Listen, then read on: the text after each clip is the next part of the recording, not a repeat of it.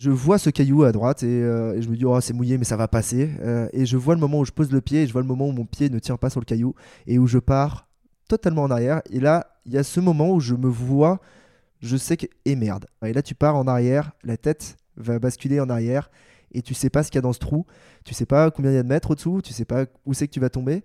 Et euh, en fait, donc je tombe totalement dans, dans un espèce de petit ravin. Et euh, je passe pas très loin d'un gros rocher. Et le rocher tape, euh, coup de bol, pas ma tête, pas ma colonne, mais tape au-dessus de ma fesse, un peu à gauche de, la colonne vertébrale. Et je continue à dégringoler. Et je tombe et je me fais arrêter par un arbre plus bas.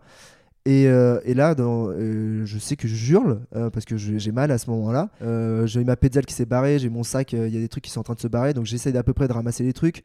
Et euh, sur le moment, en fait, j'étais énervé contre moi-même et je redépare en me disant allez, euh, on continue, on continue. Je suis complètement sonné et je me rends pas compte de, ce, qui vient de m'arriver. Allez, on se casse. Euh, c'est mauvais endroit, on, on se casse. J'ai mal et je mets 4-5 km à me rendre compte que ce mal, plus ça avance et plus il est paralysant. Et au bout d'un moment, je n'arrive plus en fait du tout à avancer. Même en, me forçant, je n'arrive plus. Bonjour à tous, je suis Guillaume Lalu et je suis ravi de vous retrouver dans ce nouvel épisode de Course épique. Course épique, c'est le podcast Running et Trail qui vous fait vivre dans chaque épisode une histoire de course hors du commun. Athlète émérite, coureur confirmé ou anonyme passionné, quand la légende d'une course et la destinée d'un coureur se rencontrent, c'est dans Course épique qu'elle se raconte. Course épique, c'est un nouvel épisode chaque mercredi, mais c'est également chaque lundi matin un extrait de l'épisode à venir pour bien démarrer la semaine ensemble. Nous avons donc rendez-vous deux fois par semaine. Et si vous souhaitez suivre notre actualité au jour le jour et découvrir les coulisses du podcast, je vous donne rendez-vous sur notre compte Instagram courseepique.podcast. Place désormais à la deuxième partie de notre épisode consacré aux courses épiques d'Alexandre Bouchex. Il va partager avec nous aujourd'hui trois courses épiques, sa Diagonale des Fous 2022, Koulamamène, un format 100 miles qui se tient en Suède, et enfin sa Lyon-Saint-Élion. Bonne écoute Hello Alex, on continue euh, la suite de tes aventures épiques? Exactement, mais là, on, on- ouais, là, c'est- c'est- je me suis bien arrêté au ravitaillement. On a eu quelques jours entre les deux. Euh, il faut se relancer dans l'aventure On- et c'est reparti là pour, euh, bah, bah, pour quelques nouveaux récits de course. Euh, Allons-y gaiement et avec toute l'énergie qu'on a à la sortie d'un ravito, sachant qu'il va falloir partir quand même assez vite là, dès le départ parce que souvent on se refroidit et bon voilà, il faut, faut remonter en température très rapidement. C'est parti. Quatrième course, Alex. Yes. On est à mi-parcours. Tu as besoin d'un ravito, d'un tuc, d'un croissant, d'un café Non, On est c'est bien bon, c'est bon. Euh, C'est la diagonale des fous. Donc je vais te demander, euh, comme tout à l'heure, d'associer euh, un adjectif Laquelle à la diag. Laquelle? Parce que là j'en suis. Ah oui, pardon, la 2022, excuse-moi, on remonte, on est Ah, chronologique. 2022, ouais, ouais, oula, on est chronologique, excuse-moi. ah bah ça c'est obligatoire. hein. Ça va être la plus chemin de croix. D'accord. Alors, je la présente rapidement. Tout le monde commence à connaître bien la course, mais c'était cette année les 30 ans de la Diagonale des Fous. Donc, il y a quatre courses qui sont proposées dans le cadre du Grand Raid. Euh, donc, la Diagonale des Fous pour les niveaux les plus avancés, la Mascareigne, c'est 72 km, ou le relais en brocal. Le parcours, il connaît son lot de jungle, de cirque, de cols de haute montagne, de chemins escarpés et 10 217 mètres de dénivelé positif pour environ 160 km de course. Le parcours traverse l'île de part en part, du sud au nord, est considéré comme l'un des plus exigeants au monde, mais aussi comme l'un des plus beaux. Plus qu'une course, la Diagonale du Fou est évidemment une véritable religion sur l'île de la Réunion. Je pense que tous les habitants euh, ce week-end-là vivent euh, pour ça, j'imagine les semaines qui précèdent aussi. Euh, le vainqueur gagne habituellement la course entre 23 et 24 heures. Et la barrière horaire pour les derniers, euh, là où elle était fixée à 46h30 pour l'UTMB, là on parle de 66 heures, donc ça permet de mesurer aussi euh, l'ampleur du chantier. On parle quasiment de 3 jours de course. En 2022, vous étiez 2832 sur la ligne de départ de la Diag et 6500 euh, coureurs au total sur, sur les 4 courses. Petite question qui pique, la classique, Alex. J'ai pas trop compté depuis le début, la majesté pas évidente, pas très simple. Et puis celle-là est pas tout à fait simple non plus. Est-ce que tu sais d'où vient le nom de Diagonale des Fous? Quelle est l'origine?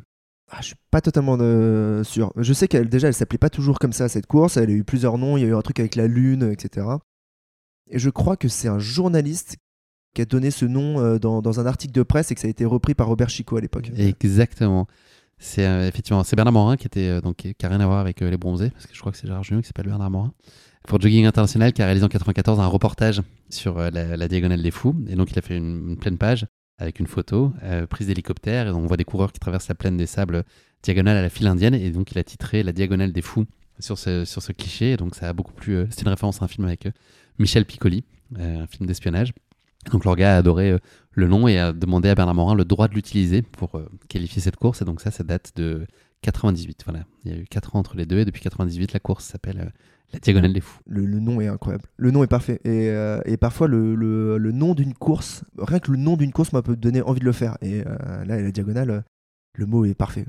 La Diagonale, elle était un peu bousculée pour toi le 9 octobre, qui est le jour où, tu as fait la, la rencontre d'une petite dalle Ouais. de 3 cm. Ça a un Ouais. peu perturbé les plans. Donc là, on n'était pas sur place, on était ici à proximité. J'étais à Charenton-le-Pont, euh, j'avais terminé mes vets de gravel et je rentrais euh, tranquillement chez moi. Et euh, il y a eu un moment d'inattention, j'ai pas regardé mes pieds, bon, comme souvent, mais, euh, mais j'ai tapé cette petite dalle et donc je me suis retrouvé un peu trop vite au sol. Enfin, mes, mes côtes sont allées rencontrer le, le, le- le bitume un peu trop vite. Et il y a ce moment où tu es par terre et tu sais, que, tu sais ce qui vient de se passer et tu fais Ah mince, là c'est dans Tu 10 penses jours. à la Diag tout de suite là? Ah bah tout de suite, tout de suite. Même, je pense qu'au moment en tombant, j'étais là, ah et merde, et merde, ah pas maintenant, pas maintenant, pas, pas après tout ça, pas après toute cette, euh, euh, cette année, ça n'arrive qu'une fois par an la diagonale. Euh, tu peux pas, t'as pas le droit de, c'est- c'est interdit de, de, de se blesser à ce moment-là quoi. Et, et tant pis, et tant pis une fois que t'es par terre et tu sais que c'est mort quoi, et tu sais que Donc là, tu as les bras qui prennent, mais surtout les côtes, globalement. les côtes et euh, bah, tout de suite en fait aussi. ça m'était déjà arrivé mais je m'étais en fait je m'étais je m'étais cassé des côtes je m'étais fêlé des côtes euh, l'année précédente pendant la diagonale cette fois-ci. Donc euh, quand c'est pendant euh, ça va parce que c'est toujours chaud. Quand c'est avant en fait les bah voilà pour c'est un peu une, une maladie du trailer hein, cette année parce que euh, il y a plein plein de gens qui sont qui sont fêlés des côtes ou cassés des côtes.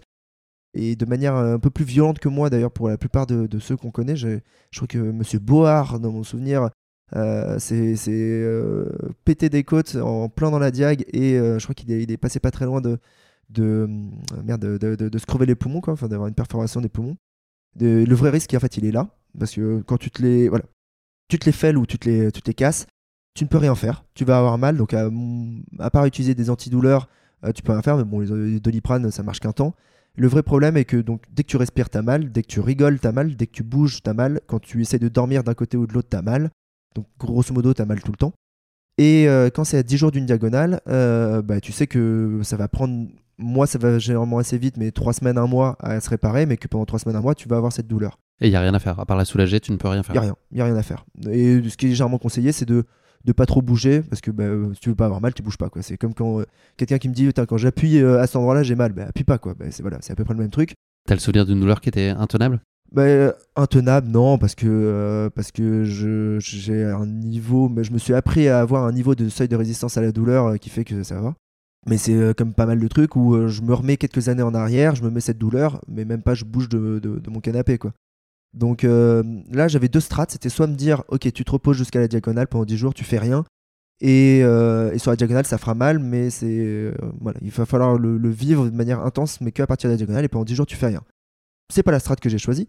La strat que j'ai choisie, c'est tu vas avoir mal de toute façon, donc autant habituer le maximum ton corps à cette douleur, à cet endroit-là, et donc euh, à continuer à courir dessus. Et c'est ce que j'ai fait pendant 10 jours. Et alors là, j'ai vraiment des souvenirs de euh, quand je rentrais du bureau euh, jusqu'à chez moi en courant mes, mes 2-3 heures à l'habituel, des souvenirs de- de serrage de dents et de presque chialer en courant, tellement ça faisait mal et tellement je me disais, putain, mais t'es con de continuer, quoi, mais pourquoi tu continues? Et au bout de 10 jours, quand même, j'ai quand même réussi à faire comprendre à mon corps qu'il était capable de courir avec cette douleur-là. Et donc, je suis arrivé sur le départ de la diagonale avec, euh, certes, en ayant mal, mais en ayant habitué mon corps à déjà avoir mal à cet endroit-là. Et donc, ma seule véritable crainte et le seul vrai problème que je me trouve à des codes fêlés quand tu te les fais juste avant une course, c'est que euh, psychologiquement, tu as peur de retomber dessus. Et, euh, et parfois, la, peur de la chute est pire que la chute en elle-même, parce que, surtout quand tu veux faire la course, quand tu veux être un peu aux avant-postes, T'as peur de tomber, donc t'as plus d'appréhension, donc tu vas plus lentement. Et souvent, en ayant plus d'appréhension, tu fais pas les bons choix, les bons gestes. Et le risque quand tu tombes sur tes côtes euh, qui sont déjà fêlées, c'est que ça vienne perforer tes poumons. Et là, on rentre dans un autre délire qui est quand même vachement plus grave euh, d'un coup. Mais, euh, mais donc, ouais, j'arrive sur la, sur la diagonale avec ce, ce souci. De toute façon, j'ai l'impression qu'il y a très peu de courses où j'arrive à arriver pas blessé, moi. Donc, c'est, et on me le reproche assez d'ailleurs d'en parler à chaque fois. mais, euh, En mais l'occurrence, c'est- accidentel là pour le coup. Ouais, mais, mais, mais même là, hein, tu sais que parfois, ça en devient complotiste. hein. Il y a des mecs qui m'expliquaient que c'était faux, que c'était faux et que j'inventais ce truc-là, etc., pour, pour créer du buzz. Fait, euh, putain, j'ai pas que ça à foutre, les mecs. mais mais ouais, bah, faudra que je trouve une prochaine maladie pour l'année prochaine, parce qu'on peut pas faire la même à chaque fois. Enfin, fa- faudra que je trouve autre chose. Donc, euh, je sais pas ce que je me. T'as déjà fait une course avec le Covid, non? Ah, je crois que j'ai jamais eu le Covid. Ok. Euh, je crois que j'ai Bah, jamais eu ça peut être Covid. une idée pour l'année euh, prochaine, peut-être. Une, oh, une course tu découvres la veille que t'as le Covid, pour de bah non. faux, bien sûr. Ah, pour de Pour faux. de faux. Ah, Ah bah oui. oui. Ah, ah, faire la stratégie. Euh, la, la- la- la- la- Pour nourrir le, le mythe. Ouais, ouais, ouais, bah, la jornette, c'est comme on l'appelle dans le milieu. mais tu vois pas, mais en fait, je dis que les gens sont complotistes, mais même moi, euh, j'étais complotiste à ce moment-là. On, tous- on s'est tous demandé est-ce qu'il l'avait vraiment eu, est-ce qu'il l'a pas eu, est-ce qu'il est en train de se créer un truc, euh, une sorte, une forme de communication dans lequel où, euh, voilà, pour, pour replacer, c'est Kylian Jornet, donc a, a- a priori eu le Covid quelques jours avant le départ de cette UTMB. Et donc, euh, il a été absent des médias, etc. Donc, est-ce qu'il n'avait pas créé tout ça pour ne pas avoir cette pression dans les médias avant? Est-ce qu'il a créé ça de manière à ce que si ça se passe mal, on dise, bon, de toute façon, il a eu le Covid Ou si ça se passe bien, mais quelle, quelle étoile absolue parce qu'il l'a fait alors qu'il avait eu le Covid Donc, même Pour les en autres tant coureurs, en fait, le- même le fait qu'il y ait une incertitude sur sa présence sur la ligne de départ pour les gens qui jouaient, les coureurs qui jouaient la gagne, je pense que c'était aussi un- déstabilisant de pas savoir. Je, je dis pas que c'était intentionnel ou pas, mais en tout cas, il y avait un enjeu aussi pour les autres coureurs. Mais c'est drôle, tu vois, parce que nous, on fait partie de cette, euh, cette biosphère qu'il y a autour et de, de tout ce de, de brouhaha et ce blabla qu'on fait avant et pendant les courses. Euh, mais donc, même moi, j'ai été en mode, mais est-ce qu'il l'a pas inventé, tu vois? Alors que très certainement qu'il l'a eu. Et en fait, pas l'impression que juste, ce soit le genre. Juste, un, il l'a eu. Deux, euh, il a voulu s'isoler parce que il est respectueux des autres. Et, et, il est tellement fort qu'il a gagné en battant le record. Mais donc, même moi, j'en suis arrivé là. Et donc, je comprends aussi les gens qui se disent que c'est pas possible de, de se péter les côtes et de faire partir sur la diagonale. Mais, euh, mais, mais désolé, les mecs, c'est possible en fait. C'est quoi ce que t'aimes le plus de la Diag? Qu'est-ce qu'elle a comme course que qu'ont pas les autres? Le mythe est plus grand. Mais après, je me suis rendu compte qu'il y a d'autres endroits où il y a des mythes et que j'aime ça. Euh, quand je suis parti en Suède, le Kullamamen, il y, a- il y a le mythe. Et donc, cet aspect mythique me plaît. Me confronter à un mythe, ça me plaît. Essayer de, de se dire que, en fait, ce qui est dingue, c'est sur la direct, peu importe euh, ce qui va se passer, il va toujours se passer une nouvelle histoire il va toujours être euh, épique. Peu importe la direct que tu fais, qu'elle se passe bien, pas bien, euh, il y aura toujours des choses à raconter. J'en ai fait trois maintenant et les trois à chaque fois, je me suis pris des claques énormes, positives ou négatives, mais je suis revenu à chaque fois différent de la réunion. Et donc il y a cet aspect mythique qui rend tout, le, moindre truc qui va se passer, même si ça aurait pu m'arriver sur d'autres courses, là-bas ça va prendre une ampleur totalement dingue. Il y a ça, il y a, on va pas se mentir, hein, la beauté du paysage, c'est Jurassic Park, c'est clairement Jurassic Park, tu cours et tu te demandes s'il n'y a pas un tyrannosaure qui va te sauter dessus quoi. Euh, D'ailleurs, ils n'ont jamais creusé cet aspect-là, mais je pense qu'ils devraient, en termes de marketing, si un jour ils commencent à couler et à plus avoir trop d'instructions, je pense qu'ils devraient introduire un peu cet aspect, euh, cet aspect euh, Jurassic Park et grand raid du Jurassic. Ou sinon, si eux le font pas, ben moi je le ferai à un endroit. Je vais faire une course avec des dinosaures ou des trucs. Il faut, faut faire un truc. Je pense que c'est deux univers qui peuvent coller ensemble. Un costume de dinosaure, je pense que ça, ça peut se faire aussi. Ah bah il y en avait sur l'UTMB. Euh, Il y avait les copains de Cathy, euh, de Cathy Child, qui juste avant la tête au vent, c'était extraordinaire. On sort de, alors, je rebondis sur une autre course, mais euh, je sors de, euh, on sort de Valorcine, on va chercher le bas de la tête au vent. Moi, Cathy, elle vient de passer 3 ou 4 minutes avant moi, Cathy Child, donc qui, qui remporte l'UTMB. oui. Et elle avait, elle a un troupeau de supporters super sympa. C'est en grande partie des gens de chez North Face, mais c'est aussi des, des copains de, de Cathy et de Germain. Et euh, ils avaient mis une pancarte et il y a un moment il y a marqué Jurassic Park, genre euh, euh, euh, 200 mètres. Et, ouais, et tu vois rien. Bon, ce qui est drôle, c'est que juste avant, j'avais croisé. T'avais Ludovic Pomeray assis sur une chaise de camping. Et donc, t'as Ludovic Pomeray sur une chaise de camping qui te tape dans la main. Puis t'as un panneau de Jurassic Park. Tu fais, mais qu'est-ce qu'on est On est à quel endroit? Et en fait, ce qu'ils faisaient, c'était juste avant la tête au vent. Ils étaient 4 ou 5 déguisés en dinosaures et ils te couraient après. Et euh, t'es au bout de ta course, t'es en, train en train de faire ton top 20 et tu te fais courir après par des dinosaures sur l'UTMB. Quand tu racontes ça, c'est euh, bah, drôle. Moi, c'est des souvenirs en plus. Mais donc, pour en revenir sur la diagonale, donc ce qui est d'exceptionnel, c'est le mythe. Ce que je trouve d'exceptionnel, c'est le mythe. Deux, les paysages. Et trois, c'est elle est dure. Elle est sacrément dure cette course. Quoi. Il y a ces espèces de 70 premiers kilomètres où euh, sur le papier, pour l'avoir fait, tu sais que ça doit avancer, mais t'arrives à Sillaos, t'es quand même un peu entamé, mais tu dois pas être entamé parce qu'à partir de Sillaos, ça va être le moment le plus dur. Le tie beat, traverser tout Mafat. Mafat, c'est un enfer chaque année. Et, euh, et quand tu sors de Mafat, tu penses, et tout le monde t'a dit que la course était terminée, mais dans la réalité, t'as 42 km qui sont encore pires. T'as le chemin Cala, le chemin Ratino et euh, euh, le chemin des Anglais. Celui-là, il, est amusant. Et, et le Colorado et la dernière descente, on ne dit pas à quel point c'est un enfer absolu quand tu termines la diag. Mais donc tout est dur et c'est ça qui est bien. Et on interdit les bâtons, donc on interdit ce truc là euh, d'aide en plus. Bon, l'assistance, il y a encore de l'assistance, euh, mais euh, je pense qu'ils devraient aussi l'interdire. Mais voilà, i- ils n'essayent pas de te simplifier la vie là-bas. Ils rangent pas les cailloux sur le chemin, ils, euh, ils te rajoutent pas trop de cordes, etc. Donc euh, elle est dure et c'est ce qui fait aussi qu'elle est bien. C'est parce qu'on est dans l'adversité dans cette course. T'acceptes facilement de devoir revoir tes ambitions compte tenu de ta blessure, parce qu'il y avait une idée de, de top 10, si je me trompe pas. Est-ce que c'est c'est compliqué de renoncer avant d'y aller? Si c'est le cas, en tout cas Bah, en fait, une fois que, donc, euh, euh, avec euh, cette chute sur les, sur les côtes quelques jours avant, très rapidement, je me, je me, je me dis, bon, bah, c'est plus possible, oublie, oublie ce truc du top 10, parce que déjà, il va falloir tenter d'aller au bout, essayer de gérer le mieux possible ta course de cette manière-là. Donc, avant, cette partie-là était très facilement accessible. Après, est-ce que tu veux revenir au deuxième fait de course, qui là va être une acceptation très différente? Allons-y. Oh, bah, attends, je te la fais rapide, mais. Euh... Bon, t'es parti comme une balle. Sur les, Moi, je suis parti comme une balle. Je suis parti. kilomètre. Je, trouve que je suis parti. Euh, je trouve que la Diag est partie moins vite que les autres années, et donc, bah, moi, je, je, pense que je continue à m'améliorer. Je me connais, et je sais que maintenant, je peux partir à 3,20, 3,30, 3,40 sur les premiers kills. Il n'y a pas de problème. Et cette année, c'est pas parti. Les autres sont partis moins vite, en fait. C'est surtout ça. Mais effectivement, je me retrouve en tête, et ça, c'est un truc à vivre totalement fou. Je l'avais déjà fait sur UTMB de me retrouver en tête, mais ça avait duré trois bornes, et les gens n'étaient pas très très loin derrière. Là, sur la Diag, c'est, je me retrouve en tête pendant cette bornes. Et le départ de la Diag, il y a encore mille fois plus de monde que le départ de l'UTMB. C'en est assourdissant. Et quand tu es tout seul et que tu as les motos et que tu es obligé de poser les motos et que tu as le mec de Réunion la première ou de Radio Freedom qui est en train de faire l'interview en direct euh, et que toi tu arrives à applaudir les gens, enfin, je vis un truc de dingue pendant cette borne et j'en profite à fond. Et pas calculé là, t'es parti, enfin tu te retrouves dans cette situation là. Je me partais à mon rythme qui est un rythme rapide, mais je sais que de toute façon il faut partir vite sur la Diag. Et euh, ce que je m'étais dit, c'est que de toute façon, j'allais mettre un coup de frein à main comme je mets à chaque fois, une fois que la, machine était bien chaude, et je rentre dans un rythme euh, un peu plus euh, peinard, c'est pas le mot, mais un peu moins dans le rouge. Je veux pas rester dans le rouge trop longtemps. Et donc ça, je mets mon coup de frein à main, je laisse passer un peu de monde, et vers le kilomètre, par 40, 45, 50, je dois être à mon objectif qui était d'être entre la 20e et la 40e place. Je voulais arriver à Silaos entre la 20e et la 40e place, et à partir de Silaos, la course commence, et là j'accélère. Silaos, c'est la première base vie vers le kilomètre 75, dans mon souvenir.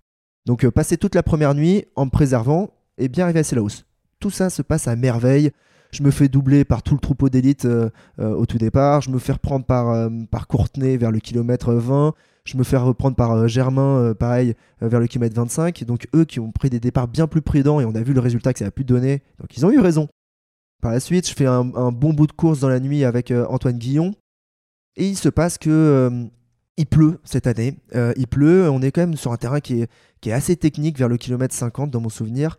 Et euh, c'est des monotraces euh, dans la forêt montante où à droite, t'as as, le vide, quoi, grosso modo. Il y a un petit amas de personnes qui sont en fait des personnes du Zambrocal et qui sont au milieu du chemin. Et je fais le mauvais choix de me dire, je veux pas perdre 10 secondes à freiner, à passer, etc. Je vais essayer de les passer sur le bord. Je vais, voilà, je vais, je vais faire deux Esquive voilà, je vais, les esquiver, je vais passer à travers. Et en fait, ils flottaient, donc tout était trempé. Et euh, c'est marrant parce que je, vois l'image de ces cinq personnes. Euh, euh, je sais pas pourquoi, je prends pas le temps. C'est vraiment une erreur de course. Hein. Mais je prends pas le temps et je me dis, hop, tu vas mettre un petit. Là, il y a deux rochers, tu mets deux petits pas à droite, ça devrait passer. Tu fais rebondir, tac, tu repasses sur le chemin, re-rocher, re-chemin et tu vas réussir à les passer. Un peu comme quand on joue aux dames et qu'on saute deux joueurs. Même principe. Euh, et dans mon souvenir, eux, ils étaient 4-5 et c'est parce qu'ils s'étaient arrêtés parce qu'il y avait des personnes qui vomissaient. Euh, euh, et donc, bon, toi, j'avais pas besoin, les personnes étaient en sécurité, j'avais pas besoin de m'arrêter pour eux. Quoi. Enfin, ça aurait fait juste créer une personne en plus, ça aurait servi à rien. Et, et je vois ce caillou à droite et, je me dis, oh, c'est mouillé, mais ça va passer.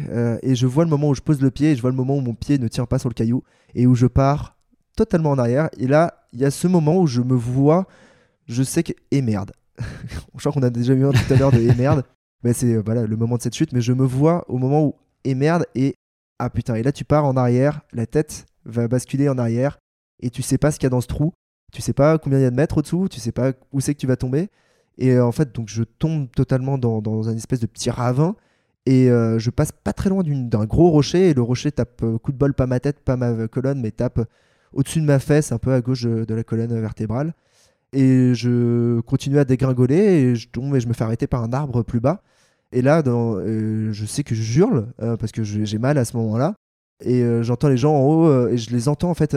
oh putain t'es en dévers, t'es plusieurs mètres en dessous? Bah, Ah oui, je suis 2-3 mètres au-dessous en fait. Dans des espèces de. Je sais pas. Il y, a entre des rochers, un, arbre, une liane. j'ai ma pédale qui s'est barrée, j'ai mon sac, il y a des trucs qui sont en train de se barrer, donc j'essaye à peu près de ramasser les trucs. Et pour ressortir, je sais qu'en fait, j'ai le souvenir que j'arrivais pas à grimper tout seul sur le chemin. Déjà parce que j'avais mal, mais en fait, j'arrivais pas parce que c'était trop pentu et c'était trempé parce qu'il pleuvait. Et j'ai le souvenir d'avoir, ben, en fait, ces deux personnes, ces personnes qui étaient en train d'aider la personne qui vomissait, m'ont vu tomber. Et il y en a un des deux qui était qui me tendait le bras. Il était tenu par l'autre par la ceinture, par l'arrière, pour pas qu'il se casse la gueule lui aussi.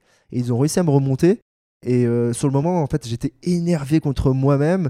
Et donc, je m'excuse de, de, les avoir gênés, dérangés. Eux, ils s'excusent de m'être fait tomber. Et je redépare en me disant, allez, on continue, on continue. T'as pleinement tes esprits là ou t'es un peu KO debout? Euh, là, je suis complètement sonné en fait. Je suis complètement sonné et je me rends pas compte de, de, ce, que, ce qui vient de m'arriver. allez, on se casse. Euh, c'est mauvais endroit, on, se casse. J'ai mal et je mets 4-5 km à me rendre compte que ce mal, plus ça avance et plus il est paralysant. Et au bout d'un moment, je n'arrive plus en fait du tout à avancer. Et même en, en me forçant, euh, je n'arrive plus. Et c'est, je me rends compte que j'ai une espèce de, de, Je me demande si c'est pas pété au niveau du coccyx ou où euh, voilà, j'ai un vrai problème, c'est que j'ai une espèce de, de, de, forme, je le sens, de douleur, d'hématome géant au-dessus de la fesse, et à chaque fois que mon muscle fessier vient, euh, vient euh, faire ce, ce, geste de ramener la, la jambe, c'est-à-dire une fois toutes les demi-secondes à peu près. Voilà, quand tu cours, c'est régulier. Et, et, donc je me rends compte que j'arrive plus à courir, et donc bah, j'arrête de courir, et donc je marche, et donc je fais ah putain là c'est la merde, et je, me, je commence à me faire doubler, et puis et puis là, plus ça avance et plus je ralentis, plus en fait, plus je marche et je titube. Et tiens, pour descendre un caillou, maintenant j'ai besoin de mettre mes mains. Euh, ah putain, maintenant j'ai besoin de mettre mes mains aussi pour monter les cailloux. Euh, là, pour marcher, j'ai besoin de m'aider des, arbres. Et là, bah, je comprends qu'en fait, c'est fini. Euh, je comprends que le, top 10, toute ma stratégie, tout ce qui été mis en place, l'entraînement de la dernière année est terminé. Et je me fais doubler par beaucoup de monde. Et le problème quand t'es casquette verte, c'est qu'on te reconnaît avec ta casquette verte, forcément mais on te demande bah, qu'est-ce qui t'arrive? Et donc, euh, tu commences à, raconter ce qui t'est arrivé une fois, deux fois, trois fois, quatre fois. J'ai dû raconter, je pense, peut-être 70 ou 80 fois ce qui m'est arrivé. Et tu te fais doubler par tout le monde. Donc, ça, c'est, terrible. Et tu vois le nombre de personnes qui passent. Et les gens voient que t'es pas bien. Et donc, ils s'arrêtent tous pour t'aider. J'ai été étonné d'ailleurs du nombre de personnes qui m'ont proposé des produits interdits. Des, parce qu'on te propose des doliprane, mais on te propose aussi là, du, un truc entre eux, très très dol, très dol, ah, comme ça. Ouais, je un antidouleur qui est interdit. J'ai été étonné par le nombre de personnes qui en avaient sur eux. Et je sais qu'en fait, il y en avait qui, avaient un peu trop peur pour moi, donc ils sont allés prévenir les gens du, du ravito d'après. Les gens du ravito d'après euh, débarquent avec le médecin, etc. Je, enfin, on leur explique que je suis tombé de 2 mètres de haut, euh, peut-être la première, donc euh, les médecins ils sont un peu apeurés, donc moi je suis obligé de, leur dire oui, j'ai mal, etc. Mais bon, vous inquiétez pas, je me connais. je connais la date, je connais mon lieu de naissance. Voilà, exactement, tu es obligé de leur dire ça, de les rassurer. Au ravito, ils me prennent, je sais plus, euh, le niveau d'oxygène, euh, ils me font un peu les checks, etc. Moi, je leur dis, de toute façon, je peux pas, enfin, je vais redescendre, hein, je vais descendre à Silaos. Et dans ma tête, en fait, je sais que là, euh, je commence déjà à me dire, dans la descente, j'ai marché 6 ou 7 heures. Hein.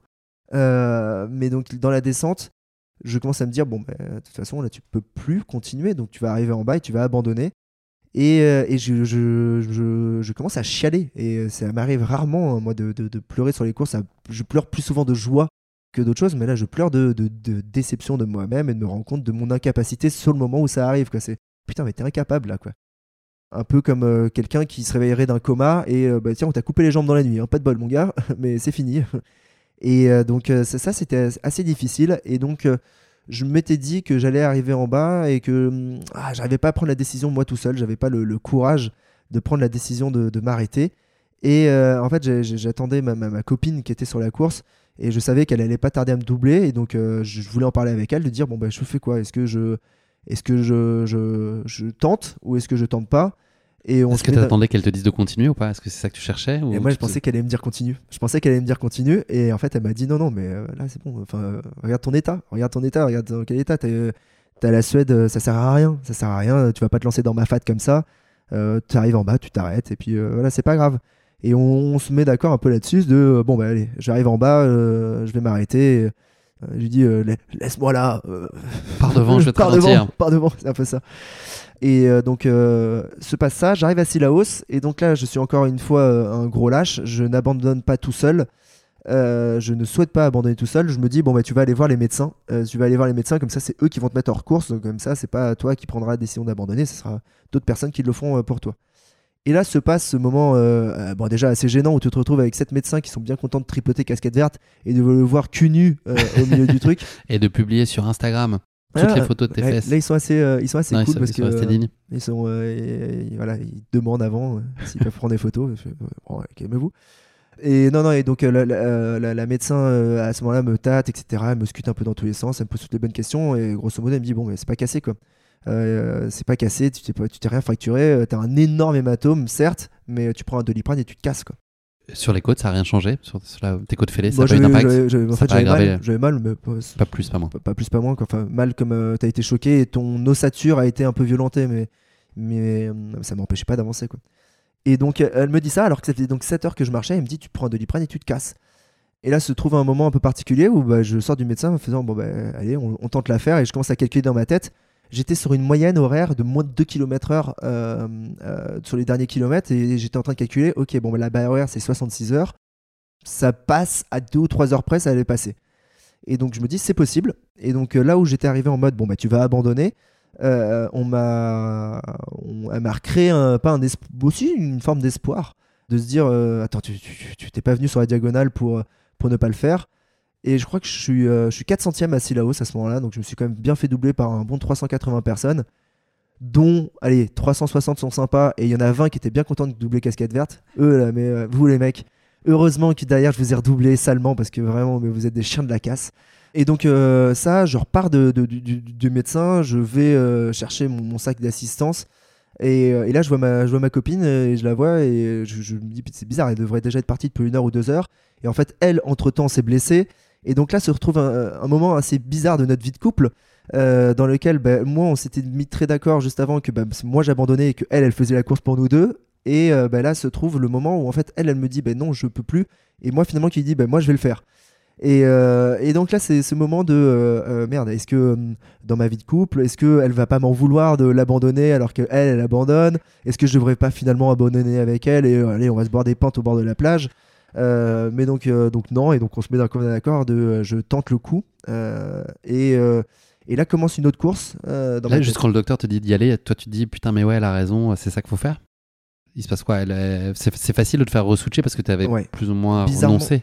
Bah, moi j'avais totalement renoncé, c'est là où j'ai été moins fort et euh, c'est là où elle a réussi à me faire switcher et elle m'a remis dans un mood où euh, peu importe la douleur, euh, je vais y aller. Et c'est exactement ce qui va se passer, c'est-à-dire que faudrait que je regarde et que j'analyse précisément, mais je pense qu'entre Silaos et deux bras, je pense que je dois faire troisième ou quatrième meilleur temps de la course parce que je repars de Silaos, j'hurle de douleur euh, parce que je me force, je me force, je me force. Et elle m'avait dit grosso modo, tu vas te forcer, ça va chauffer. euh, tant que, à partir du moment où ça sera chaud, ça sera bon. Mais par contre, dès que tu vas t'arrêter et ça va continuer à grossir et l'hématome va continuer à grossir, là, ça sera fini ta course. Enfin, ça sera fini, tu pourras plus. euh, Enfin, tu peux souffrir une fois avec 1000 douleurs, mais voilà, avec 1000 douleurs, tu pourras pas souffrir deux fois. Et euh, donc se passe ça, et donc je repars et je hurle jusqu'au pied du taille bit. Et au pied du taille bit, en fait, ça y est, je suis chaud. Et là, je repars pleine balle. Je monte le taille bit pleine balle, je traverse ma fat comme j'ai jamais traversé euh, vraiment, vraiment très vite. C'est-à-dire que je, je cours véritablement Comme si de rien n'était. comme si de rien n'était. C'est toi Comme qui coupe la douleur, enfin c'est toi, c'est le cerveau qui a débranché Elle euh, existe, cette je sais que c'est là, et je, le- je le sens parce que j'ai vraiment, quand je touche, j'ai ce- ce- cette, ce- ce- ce- cet hématome, cette corne qui me pousse au-dessus des fesses qui est pas normale. Enfin, cette troisième fesse qui me pousse au-dessus des fesses. Et donc. euh, Tu sens qu'elle est, enfin, elle, est, elle est toujours présente, tu n'arrives pas à l'occulter pleinement, mais tu, tu réfléchis pas quoi. je, je ne réfléchis pas. Et c'est déconnecté. Et ma fat, je le passe mieux aussi parce que d'habitude, il fait terriblement chaud. Et donc là, euh, cette année, il a plu. Donc c'était limite agréable en plus. Et surtout, je redouble 300 personnes. Et donc là, psychologiquement, quand tu avances et que tu arrives sur quelqu'un et que tu passes tout deux ou trois fois plus vite que lui, tu, te rends compte de ta force au ce moment-là et ça donne encore plus envie d'avancer, d'avancer, d'avancer. Et donc, je vis le meilleur mafat de toute ma vie. De, sur mes trois DJI, c'est le meilleur mafat. Par contre, à deux bras, euh, bah là, ça y est, le, ce, regain d'énergie s'arrête. Et je pense aussi le fait d'avoir ultra accéléré, de m'être mis dans le rouge, euh, m'a- usé. Et donc là, à partir de deux bras, il n'y a plus personne. Et donc les 42 km, là, c'est les derniers. Le dernier marathon, je le fais en marchant, marchant titubant. Et là, c'est devient très, très, très, très, très, très long. Tu t'accroches à quoi? Oh bah de toute façon, euh, voilà, j'avais déjà fait le taf. Euh, je, je- Tu sais que tu finis à ce moment-là? En fait, grosso modo, une fois que tu passes, euh, que tu passes euh, euh, deux bras, que tu montes, euh, que tu montes Dodane, que tu arrives à Dodane, ce dernier marathon, tu peux le faire en marchant, quoi. Et, euh, et ça, ça va juste être long. Donc, euh, je sais que ça va être long. Et en fait, je calcule juste que je dois pas perdre trop de temps parce que euh, parce que bah, ma copine va m'attendre. Et euh, elle, elle avait pris un avion un peu ric-crac par rapport au, au retour à, à Paris et à la fin de la course. Donc je sais que si je veux pouvoir un petit peu profiter quand même de, de- de Saint-Denis, de la Réunion et, et de ma copine, bah, il faut que quand même que, que je me grouille un peu. Et donc euh, euh, bah, je me dépêche pour essayer d'arriver euh, à une heure où on peut directement aller boire des pintes tranquillou. Quoi. Donc tu réussis à relancer un petit peu? Je relance pas, je marche. Je marche et c'est les 42 pires kilomètres de ma diagonale que j'ai jamais pu faire parce que c'est très long et surtout quand tu l'as vécu l'année d'avant et j'avais fait là je mets 35 heures l'année d'avant je me remets 28 et quand tu cours et ça se passe très bien quand tu mets les 28 heures et que tu vois à quelle vitesse tu peux avancer sur le, chemin des Anglais en montant le Colorado et là tu tu vas juste trois fois plus lentement. Le temps est vraiment long quand tu vas lentement sur un endroit où tu sais que tu peux aller très vite.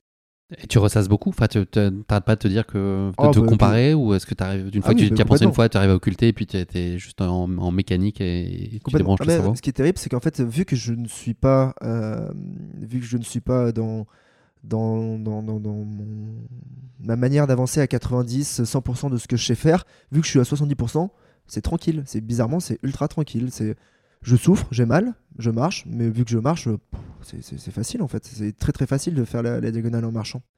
Donc je suis totalement conscient et je suis totalement lucide de ce qui se passe, de euh, ce que je suis en train de vivre, de, de je, suis déjà en train de me débriefer ma propre course, qu'est-ce qui s'est bien passé, pas bien passé. Et je comprends très vite qu'au final, en voulant gagner, le problème a été que j'ai voulu gagner 10 secondes et que j'en ai perdu 10 heures. Euh, et que ça s'est joué là-dessus et que donc euh, ben voilà, j'ai appris euh, une nouvelle chose. Je, venais pour faire un top 10 et je suis reparti avec une, une, leçon de vie. aussi. une leçon de vie. Non, mais c'est anecdotique la 101 place. mais je, suis reparti avec une leçon de vie et j'ai appris un nouveau truc aussi c'est que. c'est que gagner 10 secondes, parfois ça sert à rien. et c'est se mettre en danger, ça aurait pu être plus grave. Donc se mettre en danger, parfois ça sert à rien. Euh, cette prise de risque, euh, elle, doit rester mesurée sur les ultras parce que sur un temps long comme ça, euh, se, foutre dans le risque, dans le risque, dans le risque, dans le risque, parfois ça sert à rien d'aller aussi loin dans le risque. Tu, tu, le, gain marginal est, trop faible. C'est la course sur laquelle qui était la plus forte en apprentissage pour toi aujourd'hui?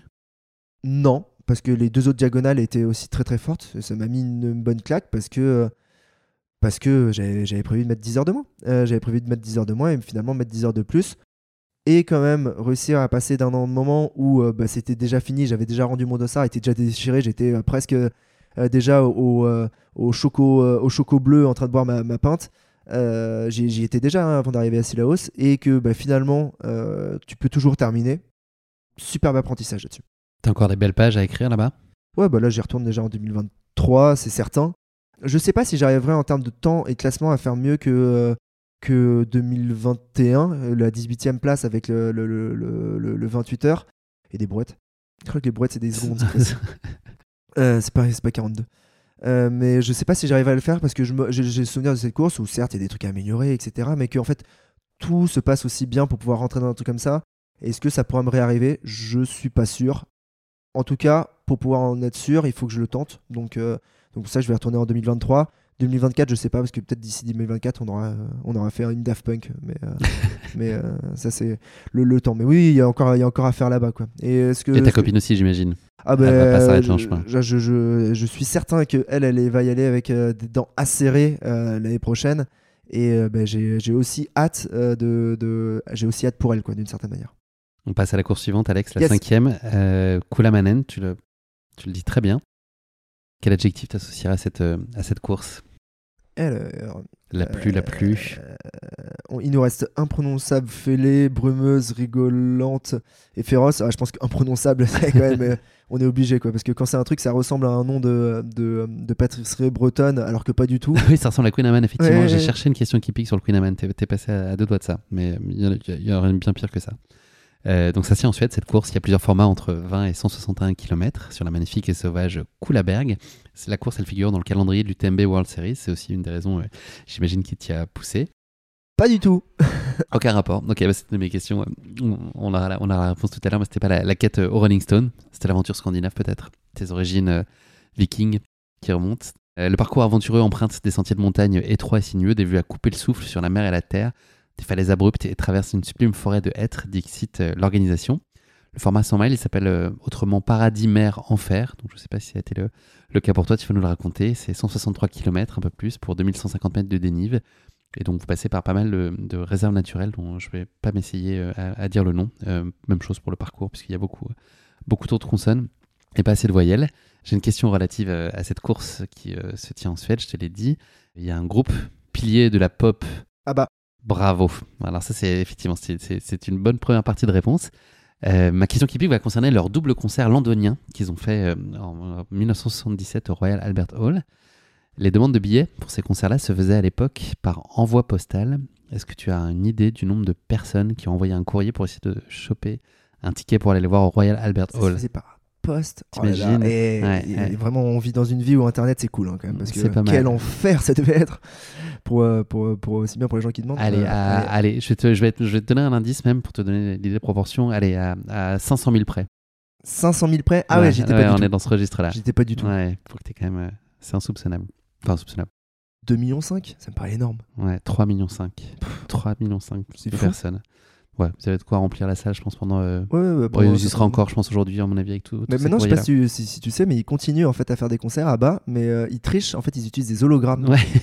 ils sont tranquillement à recevoir leurs royalties euh, du côté de Stockholm, Exactement. et puis ils envoient des hologrammes euh, chanter pour eux. Exactement, c'est très proposé. C'est des hologrammes de eux de l'époque en plus, donc ils peuvent se rendre plus beaux, je pense, etc. tiens, rajoute-moi du muscle un peu. Donc 3 millions de personnes, c'est à peu près le nombre de partants qu'il y avait, je pense, sur ta course.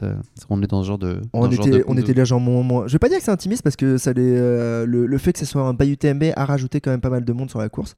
Mais, euh, mais effectivement, on n'est pas, on, c'est, pas une diagonale ou c'est pas, euh, euh, pas un, UTMB. On, le sent dès le départ. Hein. On le sent dès qu'on va chercher le dossard sur le petit village de, pêcheurs à Moleux. Tu, tu, tu, comprends là où tu es. Tu comprends que tu tu vas pas croiser grand monde. Cette course, elle, elle se place donc pas très tard après la diagonale. De ce que j'ai lu, en tout cas, tu te dis être fatigué, en tout cas avant d'y aller, une espèce d'usure qui est assez compréhensible. Est-ce que euh, ça t'arrive parfois d'avoir de, d'avoir la flemme, euh, de ne pas faire les choses, de même quelques jours de dire que tu vas pas aller courir parce que tu es usé ou parce que c'est trop? Est-ce que ce moment-là peut arriver ou euh, quoi qu'il se passe, il faut y aller et pas laisser la place à ça? Je suis un flemmard. Hein, c'est marrant de dire ça quand, quand, quand, avec le recul de ce que j'ai fait en course à pied cette année, mais grosso modo, je suis quand même un flemmard. Mais en fait, des matins où t'as pas envie? Oh, il y en a plein, hein, moi, des matins où j'ai pas envie. Mais dans la réalité, vu que de toute façon, mon plan, il est établi à la base, c'est-à-dire que je me suis déjà donné mes étapes dans l'année. Euh, là, 2023, je, sais exactement quelles sont les courses que je vais faire, à quel moment, à quel endroit. Et donc, c'est déjà fait et mes dossards sont déjà pris. Euh, donc, euh, donc je, en fait, je n'ai que à suivre mon plan. C'est, je me raisonne de manière très, très scientifique. J'ai fait un bac S. Et un bac S, qu'on t'apprend, c'est le plus important quand tu fais une disserte, quand tu fais un truc en SVT, en machin, un truc, c'est le plan. Tu vas passer 70% de ton temps à faire le plan et après, c'est que du remplissage. Mais la note, tu vas la voir sur est-ce que ton plan il est fait de manière intelligente et structurée. Après, c'est vraiment que du remplissage et donc tu, grattes des lignes entre, entre euh, ces, différents chapitres. Mais le plus dur, c'est de bien mettre les chapitres au bon endroit. Moi, euh, dans, mes années, dans mes saisons, je mets beaucoup trop de chapitres. et euh, je mets beaucoup trop de chapitres et ils sont trop proches les uns des autres. Et il y a le remplissage après du quotidien qui, sont mes, kilomètres au quotidien. Mais donc euh, là, dans mon souvenir, quand, j'arrive en Suède, euh, ouais, c'est deux semaines, je pense à peu près, ouais, c'est deux, trois semaines après la, diag. Et c'est ce truc de la, fatigue, euh, la, charge mentale en fait, parce que, parce que pour aller à Moleux, la charge mentale, c'est préparer euh, sa valise, préparer sa valise pour un endroit euh, où euh, la météo en Suède début novembre, tu sais pas trop à quoi t'attendre. Ou tu sais à peu près à quoi t'attendre. Ouais, tu sais, tu sais à quoi tu vas pas t'attendre. Tu auras pas 25 degrés et ce sera pas t-shirt tout le long. C'est prendre un avion pour aller jusqu'à Copenhague au Danemark, après à Copenhague choper un premier train pour aller à Moleux, euh, pour aller à Malmö. À Malmö, choper un deuxième train pour pouvoir aller. Putain, je me rappelle plus le nom du bled. Après, il y a un premier bus, puis un deuxième bus, et là, tu arrives dans le petit village de pêcheurs. Mais donc, tu as tout ce truc-là, euh, tu as déjà vécu la Réunion quelques semaines avant. Avant la Réunion, tu étais euh, deux semaines avant dans le Jura. Avant la Réunion et tout ça, et le Jura, tu étais à l'UTMB. Et donc, j'avais l'impression que là, ça ne s'arrêtait plus, quoi. Et donc euh, la, Suède, j'y suis arrivé fatigué mentalement. Et en plus j'avais une petite douleur qui me restait de la diagonale euh, à l'aine au niveau de la cuisse droite. Au point où les euh, deux jours d'avant, je disais à mon ami Loïc avec qui je fais tous mes ultras avec lequel on s'était déplacé en Suède, ben, j'étais désolé, mais devant lui, en fait, j'étais obligé de me, frotter l'aine. Ce qui, est très bizarre quand tu regardes ton ton pote à table et que tu es en train de manger des pâtes avec ta main gauche, avec ta main droite, tu es en train de te frotter l'aine de manière un petit peu subjective euh, avec du Voltaren, mais j'en étais encore à la veille à être là parce que euh, le moindre mouvement me, faisait mal. Donc, euh, donc je suis arrivé dans un mood de, de ah c'est dommage parce que bah, tu n'aurais pas fait la diagonale avant et tu aurais fait le truc pas bêtement, peut-être tu aurais pu aller chercher un podium sur, sur cette course en Suède. Et, et, tu sais très bien que le podium, il est qualificatif pour le prochain UTMB. Donc j'en étais à... Frustré Ah, t'es bête, t'es bête de pas avoir mieux préparé cette course, de pas, de pas t'être mis pour une fois, de t'être raisonné pour t'être mis dans les meilleures conditions pour pouvoir attaquer cette course avec du mordant. Donc l'idée, c'était quand même la quête, c'était ça, c'était initialement le podium et chercher une qualif UTMB. Alors, et le côté des paysans de l'expérience, j'imagine. Au tout départ, le tout départ déjà cette course, je l'ai découverte euh, parce que je, traîne un petit peu sur, les internets et je suis tombé sur YouTube euh, sur une, vidéo de présentation de l'année dernière. Et euh, au bout de 8 secondes, j'ai dit ok, stop, j'ai envoyé la vidéo à mon pote, je lui ai dit viens on y va. Parce que les 8 premières secondes, en fait, tu vois là-bas, tu, sens qu'il laisse de la place aux mythes, aux légendes, vikings et bah, grosso modo tu vois le départ de la course où tu as un espèce de cheval déguisé lui-même en viking avec un viking dessus euh, avec deux énormes cornes, un drapeau de la course avec une pique au bout qui lance au galop sur le départ de la course. Et euh, j'ai vu ça, je fais ok, rien que pour ça, je m'en fous, rien que pour le canasson, moi je veux y aller là-bas. et donc ça a démarré comme ça, on s'était inscrit, et puis après c'est devenu un bail UTMB, donc, euh, donc en plus, derrière ça, permettait d'avoir récupéré des running stones, de récupérer voilà, la, possibilité de se qualifier pour pouvoir l'UTMB, pour pouvoir aller faire la finale de la Coupe du Monde après derrière l'année suivante. Euh, mais, c'est vraiment parti de, l'idée de tiens, on vient, on fait un truc qui sort un peu de, l'ordinaire et ça a l'air assez rustre. Et les mecs, quand tu regardes, tu, tu lis un peu leur site, tu comprends qu'ils sont dans cette mentalité de euh, un peu à la Barclay, un peu à la Laz, de rendre le truc le plus difficile possible. C'est-à-dire qu'il y a très peu de ravitaux, il y a 5, 4 ou 5, ravitaux sur euh, toute la course, là où sur un UTMB, on avait plutôt entre 10 et 14 dans mon souvenir. Sur les ravitaux, tu quasiment rien, tu as, de la flotte, tu pas de bouffe.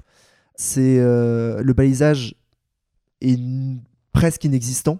Euh, donc tu fais quasiment tout à la montre et euh, malgré ça tu le savais avant d'y aller? C'est ce que tu avais envie d'aller chercher ou c'est ce que tu as découvert sur place? Non non on le savait on le savait avant et, euh, et donc bah, tu, tu l'anticipes un petit peu plus et heureusement que Loïc est un passionné de, de, préparation des courses où lui il a étudié tout le parcours il m'a fait une présentation un peu comme on présente le parcours du Tour de France chaque année à la presse. Il me l'a fait comme ça en, analysant le truc. Il me dit Ouais, là c'est bizarre.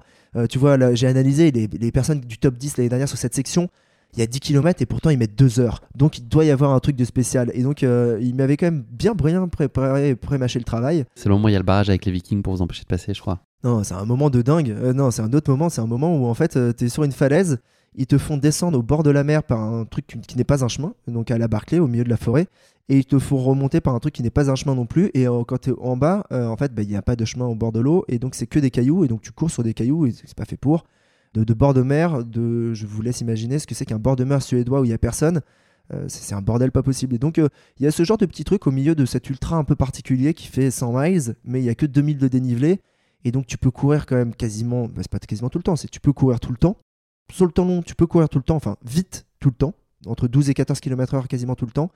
Mais ça va être interrompu par des tout petits moments très techniques de passage de bord de mer avec beaucoup de rochers, de descendre d'une falaise, remonter d'une falaise, de une forêt où euh, tu passes un endroit où il n'y a pas de chemin.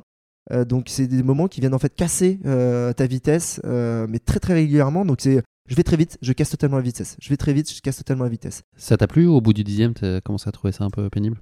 C'est pénible. c'est pénible surtout parce qu'en fait tu, tu, réaccélères et tu réaccélères fort. Et t'aimerais bien avoir, comme on a en fait sur l'UTMB, sur, l'UTMB, sur la diagonale, des moments où tu as des très grandes montées où de toute façon tu peux pas aller très vite. Donc ça te permet un petit peu de respirer ces grosses montées. Là, là il n'y a pas de respiration tu, montes dans les tours parce que tu cours très vite et tu as le souffle qui est coupé. Euh, c'est vraiment ça qui arrive à chaque fois. Et boum, euh, fin de la coupure, il faut redémarrer tout de suite. Sur le papier, euh, quand on dit que oh, bah, il n'y a que 2000, ça paraît simple. Non, non, non, mais c'est 2000 très particuliers. Et surtout, c'est le autour de, de, ces 2000, là, c'est ces terrains un petit peu chelous et le fait de ne pas avoir de balisage et que ça se passe que de nuit parce que tu te doutes bien que le soleil, quand tu pars à 18h, ça fait déjà 3 heures qu'il fait nuit là-bas, tu l'auras pas avant très loin le lendemain matin. Euh, c'est très très très particulier quoi. L'adjectif donc qui aurait pu marcher aussi, c'est régalate quoi. Je, sais plus, c'est régalante ah bah parce que ça a été quand même euh, globalement, je crois qu'on a dit le plus imprononçable. On l'a peut-être utilisé tout à l'heure. Je sais plus, ça fait tellement longtemps qu'on a commencé l'émission. Mais en tout cas, ça a été euh, un grand plaisir et puis une, le, le, podium te paraissait hors de portée. résultat, la conclusion, c'est un record de l'épreuve et une victoire tonitruante. C'est beaucoup de plaisir, donc, sur, au final, ce qui reste de cette expérience-là Et oui, complètement. Au-delà de la performance, hein, bien sûr, mais... Comment ça s'est découpé la course? Je pars très vite au départ, je me fais rattraper par un Norvégien, je pars tout seul devant, comme à chaque fois. Je me fais rattraper par un Norvégien, je crois qu'il fait deux ou trois l'année d'avant. Et bah, il a un physique de Norvégien, c'est-à-dire très grand, mince, affilé. Et là où je suis, je suis assez étonné, c'est que moi d'habitude sur le, sur, sur, le bitume ou sur le plat, c'est là où je gagne du temps. Et là, je me, fais avoir par un mec qui est capable d'aller à moins de 4 au kill. et à chaque fois, waouh, il, me, il me sème sur le plat. Donc je me dis, bah, c'est un peu dommage parce que quand même cet ultra est très plat. Donc bon, bah, tu vas terminer au moins deuxième. Quoi. Se passe ça, se passe cette bataille avec le Norvégien. Le Norvégien part. Et vers le kilomètre 50, je me fais rattraper par, euh, un Belge dont j'ai oublié le nom, euh, qui termine deuxième, qui avait fait 15e sur l'UTMB juste avant, donc euh, très très haut niveau, qui nous dépasse plein de balles. Et là, je fais, oh, bon, bah, ok, maintenant ça y est, t'es troisième. Et je commence à me retourner, à faire ce fameux truc de me retourner. Et je vois deux Petzl très très loin. Je fais, oh, bah, là, il y a le 4 et 5 qui débarquent. donc bon, bah, adieu la qualif UTMB, c'est pas grave, on va faire juste les Running Stones, on va aller au bout. Je me trouve déjà des excuses. Et puis, euh, finalement, les euh, deux Petzl derrière me rattrapent pas.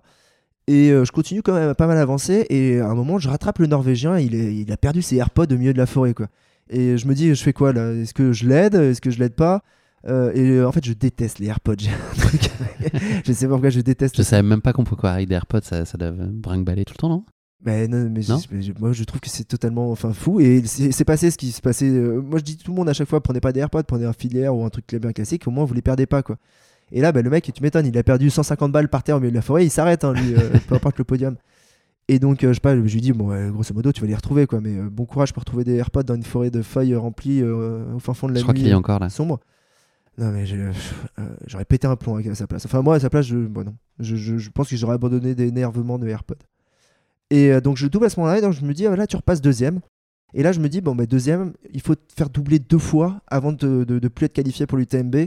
Et ça, ça se passe, je pense, vers le kilomètre 60-70.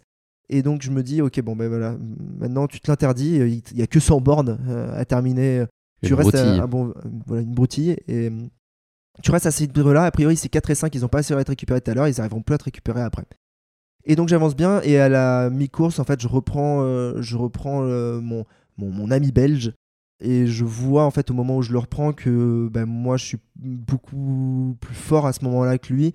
Et soit lui il va moins bien, soit moi je suis juste bien.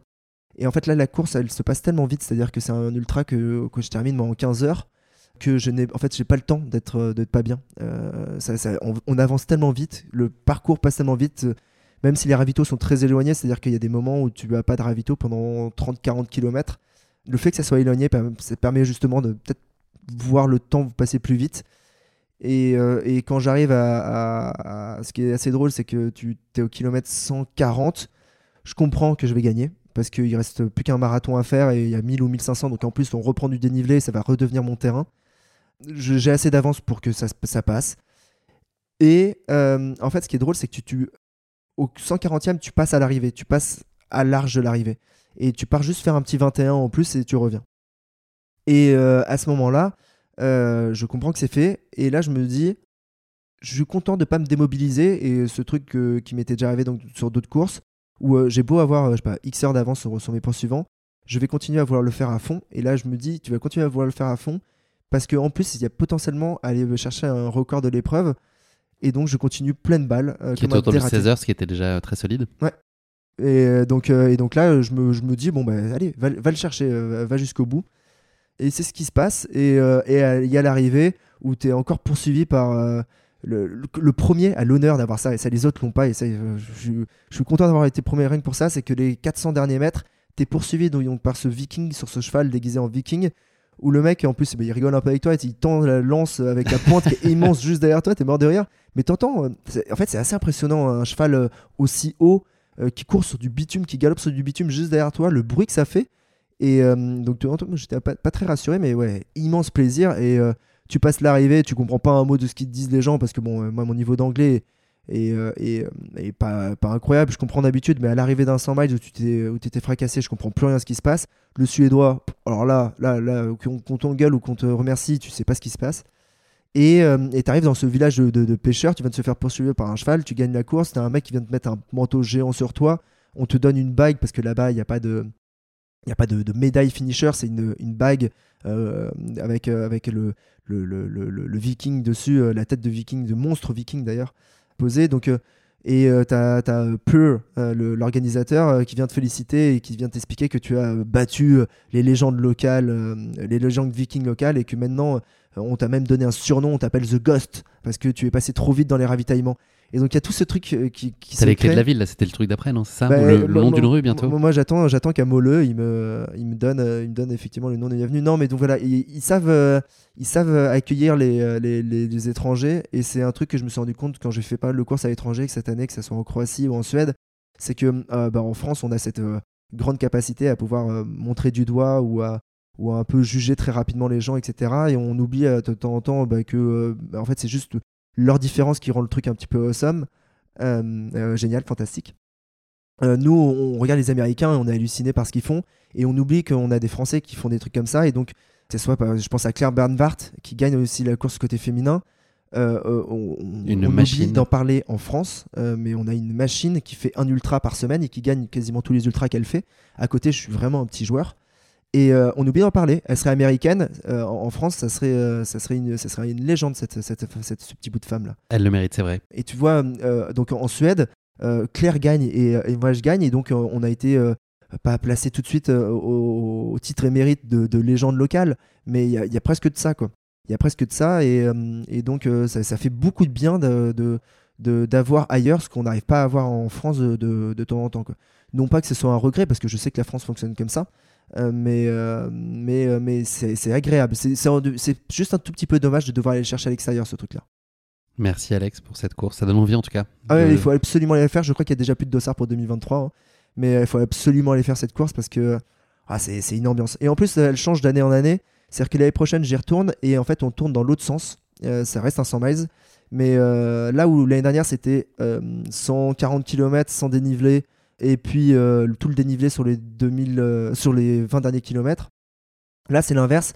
Ils nous font 4000 de dénivelé, donc ils doublent le dénivelé sur les 60 premiers et après, il y a 100 bornes de plat et on va de Moleux cette fois-ci à Bastad alors que c'était dans le sens inverse. Mais donc il faut ces petits changements qui font que ça va être le merdier dans une les deux nouvelle course. Et c'est une course qui est complètement différente. Et à savoir, en plus, que euh, toujours dans ce truc de mythe, on passe à un endroit qui s'appelle Angel Home ou Angel Home, je ne vais pas le bien prononcer, mais qui est le seul endroit d'Europe où il y a euh, une statue à l'honneur du premier atterrissage extraterrestre. C'est-à-dire que là-bas, ils sont persuadés qu'il y a eu un atterrissage extraterrestre dans les années 70-80. Et donc, ils ont fabriqué une statue, enfin un, monument en l'honneur de cet atterrissage extraterrestre. Et donc, tu sens qu'il y a tout un truc quand même en dehors du mythe euh, viking.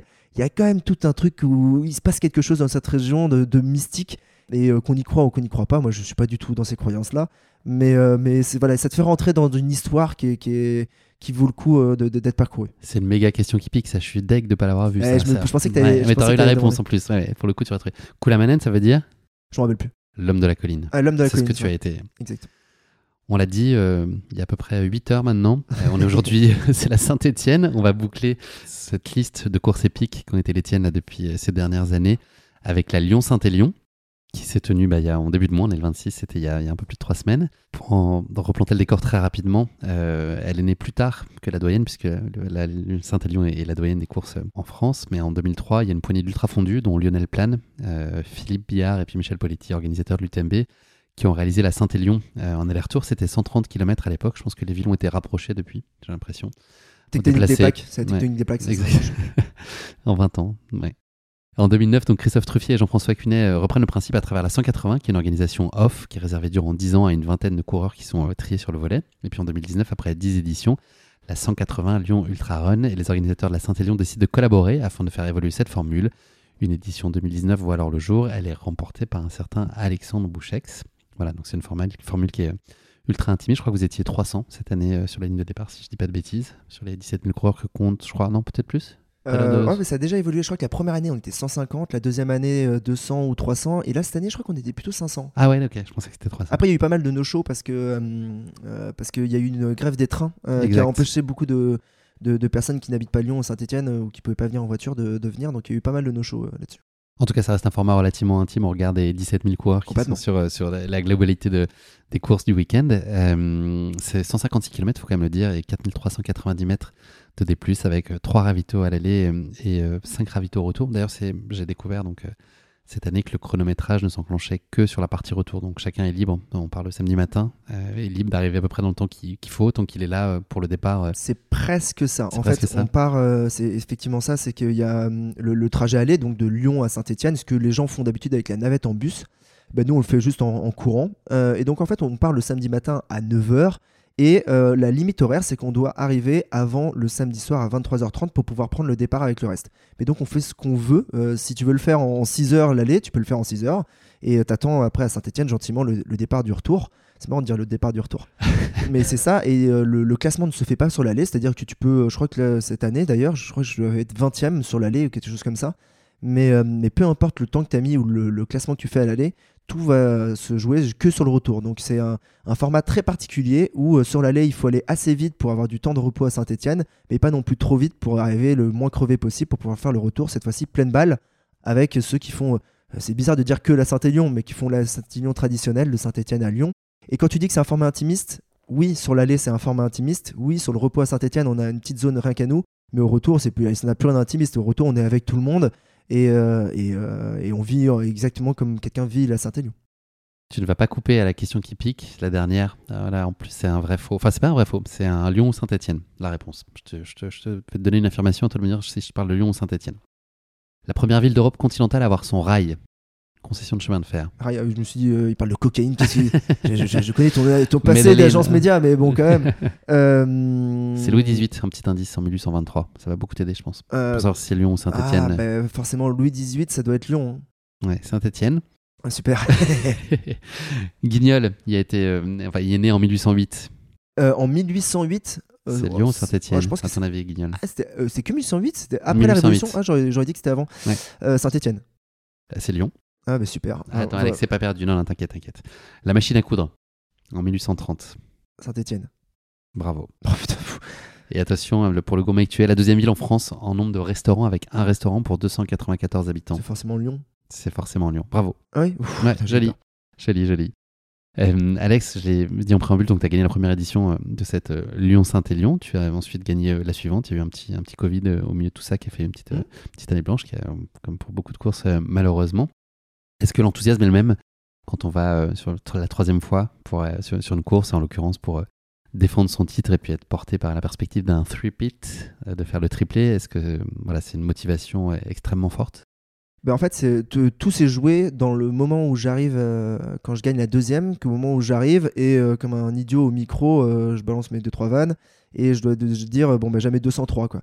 Et à partir du moment où je m'étais dit ça, d'une certaine manière, je m'y étais obligé, et donc, voilà, comme ce truc du top 10 de la diagonale où euh, ça m'a obligé dans quelque chose, là, je m'étais obligé à y retourner, et quand tu as gagné deux fois, forcément, tu t'obliges à tenter de le gagner une troisième. Déjà, gagner deux fois, c'est pas simple, parce que euh, réussir une performance, bon, voilà, peut-être que c'était un jour qui marche bien réussir deux fois une performance, bon, peut-être que c'était que deux fois. Et ce truc-là continue. Et euh, la troisième, là, j'y suis arrivé vraiment cette année. La deuxième, j'étais allé en mode, bon, bah, si ça passe, si ça passe, c'est cool, sinon c'est pas grave. Là, j'y suis allé en mode, tu connais la course, personne ne connaît mieux la course que toi, tu sais comment la gagner, parce que de toute façon, il n'y a que toi qui l'as gagnée. Donc, massacre-les. Et euh, c'est un truc où je n'aime pas ça, normalement. Euh, mais là, je, me suis, je suis allé pour gagner cette course et euh, en mettant une stratégie en place pour gagner cette course. Mais donc, qui n'était pas en fonction de toi pour le coup, mais qui était plus aussi en, en confrontation avec les autres, c'est ça? Exactement. De, là, c'est-à-dire que je, je savais que quand je regardais la liste de départ, mon ami Loïc avait encore fait des analyses. Il est allé voir qui était dans la liste des inscrits, leurs performances, etc. Et on avait, analysé plusieurs choses. On savait que déjà que sur le papier, sur ce, genre de distance, les, autres concurrents étaient plutôt des concurrents qui performaient sur du 80-100 km maximum. Donc déjà, j'avais l'avantage de connaître la distance, de connaître ce, temps long. Des gens qui performent sur du 80 ou du 100 km, c'est peut-être des gens qui vont aller plus vite que moi de, manière, euh, de manière simple et relative sur une course, ou qui vont vouloir aller euh, en, en moyenne plus vite. Et euh, sur le papier, par contre, euh, en termes de cote ITRA, d'index UTMB, de, euh, de cote Bitrail, maintenant il y, en a, il y en a tellement des cotes, ou de l'appréciation de mes potes, euh, euh, j'ai été euh, sur le papier beaucoup plus fort que les autres. Donc il me suffisait de moi d'être à mon niveau et je gagnais. Par contre, il fallait que les autres soient moins forts que moi. C'était le seul truc. Il fallait que personne ne soit plus fort que moi pour que je gagne. C'est assez simple à dire comme ça, mais en fait, il fallait que je rende la course des autres plus difficile. Pour pouvoir la rendre plus difficile, bah, il y a eu un, le, le fait que déjà rien que sur les réseaux sociaux, etc., les jours d'avant, je me suis dit, en fait, je vais la jouer, euh, j'annonce que je viens pour gagner, comme ça déjà eux ils sont dans ce truc là, soit de se dire bon il y va pour gagner, il a déjà gagné deux fois, allez on abandonne, donc déjà cette partie, les, les faibles mentalement étaient éliminés. Deuxième partie, il y avait les autres, c'était les orgueilleux, qui étaient euh, ceux que je visais un petit peu plus, c'est-à-dire que j'essayais de monter l'orgueil en leur disant euh, ben voilà, moi j'annonce que je vais gagner, et donc eux vont se dire, bah, attends, on va pas le laisser faire quand même, ce, cette espèce de gros melon parisien, euh, on va aller le battre sur son terrain. Et donc je voulais faire monter cet orgueil pour que dans la course, euh, ben, ces coureurs qui sont habitués à courir plus vite que moi, dès le départ, en fait, je voulais qu'ils s'épuisent sur l'allée. Donc je suis allé légèrement plus vite que prévu à l'allée pour que ben, ils, me suivent en se disant bon ben il faut qu'on y aille et quitte à même moi temps temps freiner pour que eux ils partent devant et qu'ils s'épuisent encore un petit peu plus. Ça c'était pour l'aller. Mon but du jeu c'était qu'à l'aller ils arrivent le plus crevé possible et moi le moins crevé possible. Au retour, ce que je savais aussi c'était que euh, y avait principalement un concurrent qui avait euh, lui comme stratégie au retour de rester avec moi, de ne pas bouger, d'attendre ma première faiblesse pour m'attaquer. Et ça, je le savais. Et donc, je me suis retrouvé dans, toujours dans ce truc de tenter de faire monter son, orgueil. D'abord, j'ai essayé d'esquiver le combat. Donc, j'ai essayé de. On, on part euh, le satellite tout devant. Et donc, j'ai essayé de me planquer. Euh, j'ai essayé de faire. Je me suis dit, si il me voit pas, il peut pas me suivre. Facile. Ça se tient. Ça tient. Faut dire, ouais, le départ de nuit, on le redit, il y a que des frontales et tout, donc c'est assez facile de se perdre dans, dans la masse. Et donc, je me- je- j'ai planqué ma casquette parce qu'elle est quand même assez reconnaissable sous ma capuche. J'ai essayé de pas trop me montrer, etc. Et, euh, et, euh, juste avant le départ, j'enlève ma capuche. Et là, euh, on part pleine balle parce que ça part pleine balle. Et je me, je me dis surtout, tu te retournes pas. Parce que euh, peut-être qu'il va te reconnaître à ce moment-là, ou sinon il va identifier que tu, le, que tu cours par rapport à lui. Donc moi je faisais ma course, je suis parti pleine balle, et ce qui s'est passé, devait, ce devait se passer, s'est passé. C'est-à-dire que je surveillais qu'il n'y ait personne qui me double avec un dossard jaune, il m'a pas doublé. Par contre, au bout d'un moment, je sentais qu'il y avait une, une lumière dans la nuque, un souffle euh, qui arrivait jusqu'à mes oreilles, et je sentais qu'il y avait vraiment quelqu'un euh, qui était sur exactement ma vitesse, et dès que je soulevais un pied, j'avais un pied derrière. Et c'est quelque chose qui m'exècre euh, au quotidien. Je déteste les gens qui me font ça, qui restent dans mes, dans mes mollets sans rien dire, et, et- et donc ils, ils suivent ma course. Et donc je comprends bien que c'est lui. Et je me dis, bon, bah voilà, euh, en fait, on va inverser les rôles maintenant, on va, on va vraiment essayer de rentrer dans sa tête. C'est-à-dire, je vais freiner, je vais me mettre juste derrière lui, c'est moi qui vais le suivre maintenant. Et donc, je freine, je laisse passer, je me mets derrière lui et je lui fais, je lui fais sentir le souffle dans la nuque. Et dès qu'il soulève un pied, mon pied est déjà euh, euh, mis dessous. Et surtout, là, à ce moment-là, je me rends compte que bah, quand c'est moi qui suis devant, on va plus vite que quand c'est lui qui est devant. Et donc, je me rends compte qu'en fait, il doit être en sur-régime par rapport à moi. Et à partir de ce moment-là, bah, je commence déjà moi à me reposer. Et euh, bah, là, en fait, on, devient dans un truc traditionnel de la gazelle et du lion, où euh, bah, je, je- vais le manger, ça va arriver. Mais en fait, je, je suis en train de jouer avec, euh, avec cette gazelle. Et donc, je mets des petites attaques. C'est-à-dire que je me, je me déplace exactement comme au Tour de France. C'est-à-dire je me déplace un coup sur la gauche, un coup sur la droite, et boum, je pars sur 4-5 mètres en accélérant. Mais je pars pas non plus, je lâche pas non plus le, le fauve de manière à ce qu'il revienne vers moi. Et une fois qu'il est revenu, hop, je laisse juste repasser devant et je me replace derrière lui, de manière un petit peu à rentrer dans son âme et dans sa tête et à le manger de l'intérieur. Parce qu'on en est arrivé à un point au bout de la deuxième ou troisième attaque où en fait, dès qu'il y avait d'autres gens qui nous doublaient, euh, bah, lui avait peur que ce soit moi qui double et donc il allait presque accrocher ces gens-là. Et donc moi j'en étais presque au point à essayer de faire du bruit derrière lui au moment où je voyais quelqu'un aller nous doubler pour qu'il pense que ça soit moi. Donc vraiment euh, de la torture psychologique. et euh, Il n'y a pas de mots là, vous dites rien. et on n'a pas échangé un seul mot. euh, on n'a pas échangé un seul mot. C'est hostile comme euh, climat Mais là, c'est ce que j'ai pas aimé, c'est que c'est. En fait, moi, je l'ai pris comme une hostilité qui date du fait que, en fait, c'était quelqu'un qui était sur l'UT4M avec moi. J'avais entendu dire des mots un peu trop élevés auprès de ma personne, du, du- qu'il avait raconté sur- à d'autres coureurs. Je crois qu'il arrive 3 ou 4 heures après moi sur l'UT4M et, se, se crée une hostilité où je sais pas pourquoi, il doit considérer que je dois être le petit con arrogant parisien et, voilà. Et euh, je m'en fous. Enfin, je- moi, je n'ai pas de, prérogative euh, à être méchant vis-à-vis des autres. Mais là, voilà, à partir du moment où j'avais entendu deux trois trucs sur moi, j'ai eu envie de le détruire. Donc on se parle pas. Et donc au bout de 4-5 attaques, je sais qu'il allait se passer quelque chose, c'est-à-dire qu'on arrive au premier ravitaillement de Saint-Christo-en-Jarret au kilomètre 17 de la course. Et euh, moi au kilomètre 15, je me dis, bon bah c'est simple, tu vas attaquer un énorme coup à ce moment-là. Le but du jeu est d'arriver à Saint-Christo. Moi, j'ai une assistance, j'ai Cécile qui va me donner mes flasques. Moi, je vais, je me barrer tout de suite, je vais même pas m'arrêter. Et je crois qu'on l'a vu en, vidéo, mais euh, je m'arrête. Je crois que le, temps d'assistance, c'est moins de 4 secondes. Et euh, donc, je sais que si j'arrive en avance, que lui, il n'a pas d'assistance, je vais ressortir avec une minute, une minute 32 minutes d'avance du ravito. Et c'est exactement ce qui se passe. Et en fait, je veux casser le contact visuel avec lui euh, pour que ils se disent ah bah c'est trop tard, il est parti et qu'il ne il me revoit plus. Il suffit qu'il me revoie plus pendant un quart d'heure, 20 minutes pour lui mettre le doute. Et c'est ce qui se passe. Et donc là, je commence en fait mon sprint final de la course à ce moment-là, au kilomètre 17 de, de, cette Lyon-Saint-Élion sur le retour. Donc, je sais pas, dans la réalité, j'en avais peut-être 90 dans les jambes euh, avec l'aller. Euh, et, donc, le sprint final commence là, et après 60 km de sprint final. Il y avait quand même une petite, euh, on, pas évoqué, mais une petite incertitude. Tu as une douleur à la cuisse qui s'est réveillée à l'issue du trajet aller. Ça, ça n'a pas bouleversé tes plans justement Là, tu es passé à l'offensive très tôt, ce que tu dis au kilomètre 17 sur la 78 que compte la, partie Saint-Élion. Euh, est-ce que ça s'est pas mis en péril, en tout cas, cette stratégie-là Ou est-ce qu'il y a eu un truc d'un moment de dire que c'est un pari aussi, de voir si, ça tient ou pas, mais que c'était il fallait le jouer à fond d'emblée? Ah, Il y avait un énorme doute. En fait, c'est la même douleur à la cuisse que celle de la Suède. Euh, donc celle que j'avais eu quelques jours avant sur la Suède, où euh, bah, en fait c'est en partant très vite que la douleur a pu disparaître, enfin disparaître, être moins gênante, parce que le corps était ultra chaud. Et donc là, je il m'est arrivé la même chose. Je pense qu'en fait, cette douleur, elle se déclare quand je suis dans un faux rythme. Et donc, l'aller, j'étais dans un faux rythme. En fait, il faut savoir que moi, je marchais à l'aller sur toutes les montées. Donc, euh, je pense que j'ai un peu piétiné. J'avais mal à la laine. Euh, je suis allé me faire masser. Ça allait pas. Donc, j'avais ce doute, mais je savais que de toute façon, euh, je vais repartir pleine balle à fond sur le retour. Donc, soit ça pète tout de suite et je m'en rends compte, soit ça pète pas tout de suite et je m'en rends compte. Et c'est ce qui s'est passé c'est qu'au bout de 300 mètres, je savais que ça allait tenir. Donc, euh, donc le doute est rapidement dissipé. En fait, le doute, c'est euh, celui que je me suis mis pendant 3 ou 4 heures qui était désagréable, mais euh, sur la course en elle-même, une fois qu'on a donné le départ du retour, je, je, n'avais plus de doute très très très rapidement. Là, l'idée, c'est quoi quand tu repars justement et qu'il y a déjà un premier trou qui est fait C'est de la première place, est-ce que tu considères qu'elle est déjà acquise? Est-ce que c'est encore creuser cet écart comme un espèce de, marqueur et voilà de signer de ton empreinte la course c'est d'aller tu, tu, vas bien donc tu pousses la machine autant que possible. Qu'est-ce qui parce qu'on l'idée, je crois qu'il y a eu un, temps de, de, de, passer sur les ravitaux qui a été hyper court, là 59 secondes, donc à aucun moment tu as baissé le pied, finalement tu as été pied au plancher euh, constamment. Là, tu vas chercher quoi quand tu fais ça? Le temps, c'est la place, c'est l'écart, c'est tout ça?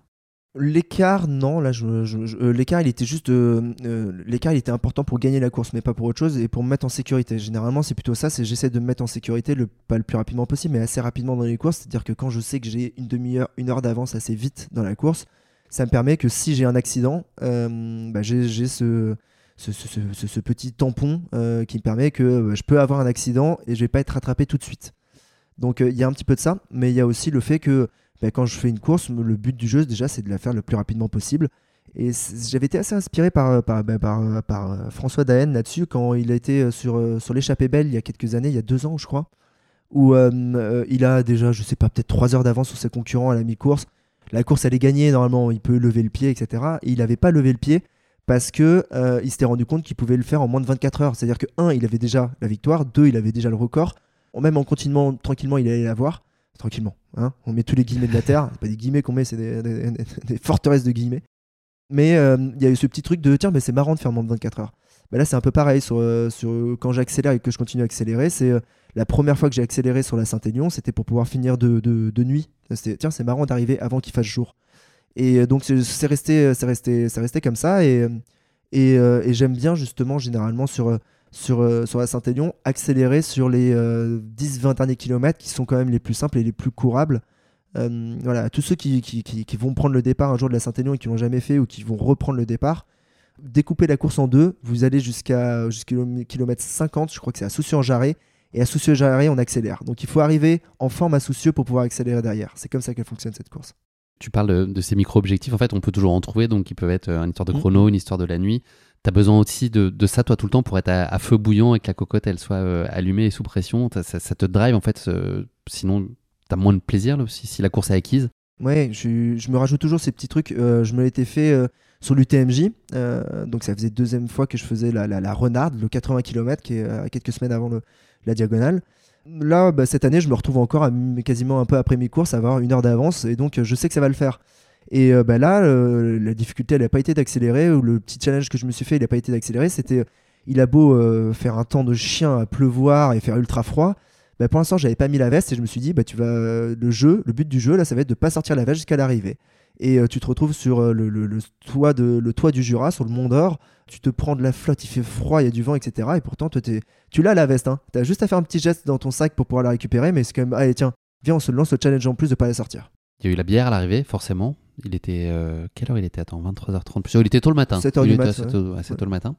Est-ce qu'elle avait un petit goût de Fort Pit Euh, ah, pas mal. Très très bon jeu de mots. Très très bon jeu de mots. Très très bon jeu de mots. Euh, non, elle est pas terrible la bière de, de, de la Saint-Aignan. Euh, ça, c'est- voilà, je sais, euh, je- je- le- les organisateurs me connaissent, ils vont pas aimer que je dise ça, mais elle est pas terrible votre bière. Hein. Changez de, de fournisseur. Euh, non, j'ai eu des, j'ai eu des surprises hein, cette année en termes de bière, euh, parce que maintenant, bah, ce qui est drôle, c'est que ça a créé un petit peu un- une habitude et que bah, euh, les organisateurs sont plutôt sympas avec moi. C'est-à-dire que moi, je suis quand même un des seuls coureurs où à l'arrivée, on arrive, on lui tend une bière à chaque fois. Et, euh, moi, j'adore ça parce que j'en rêve.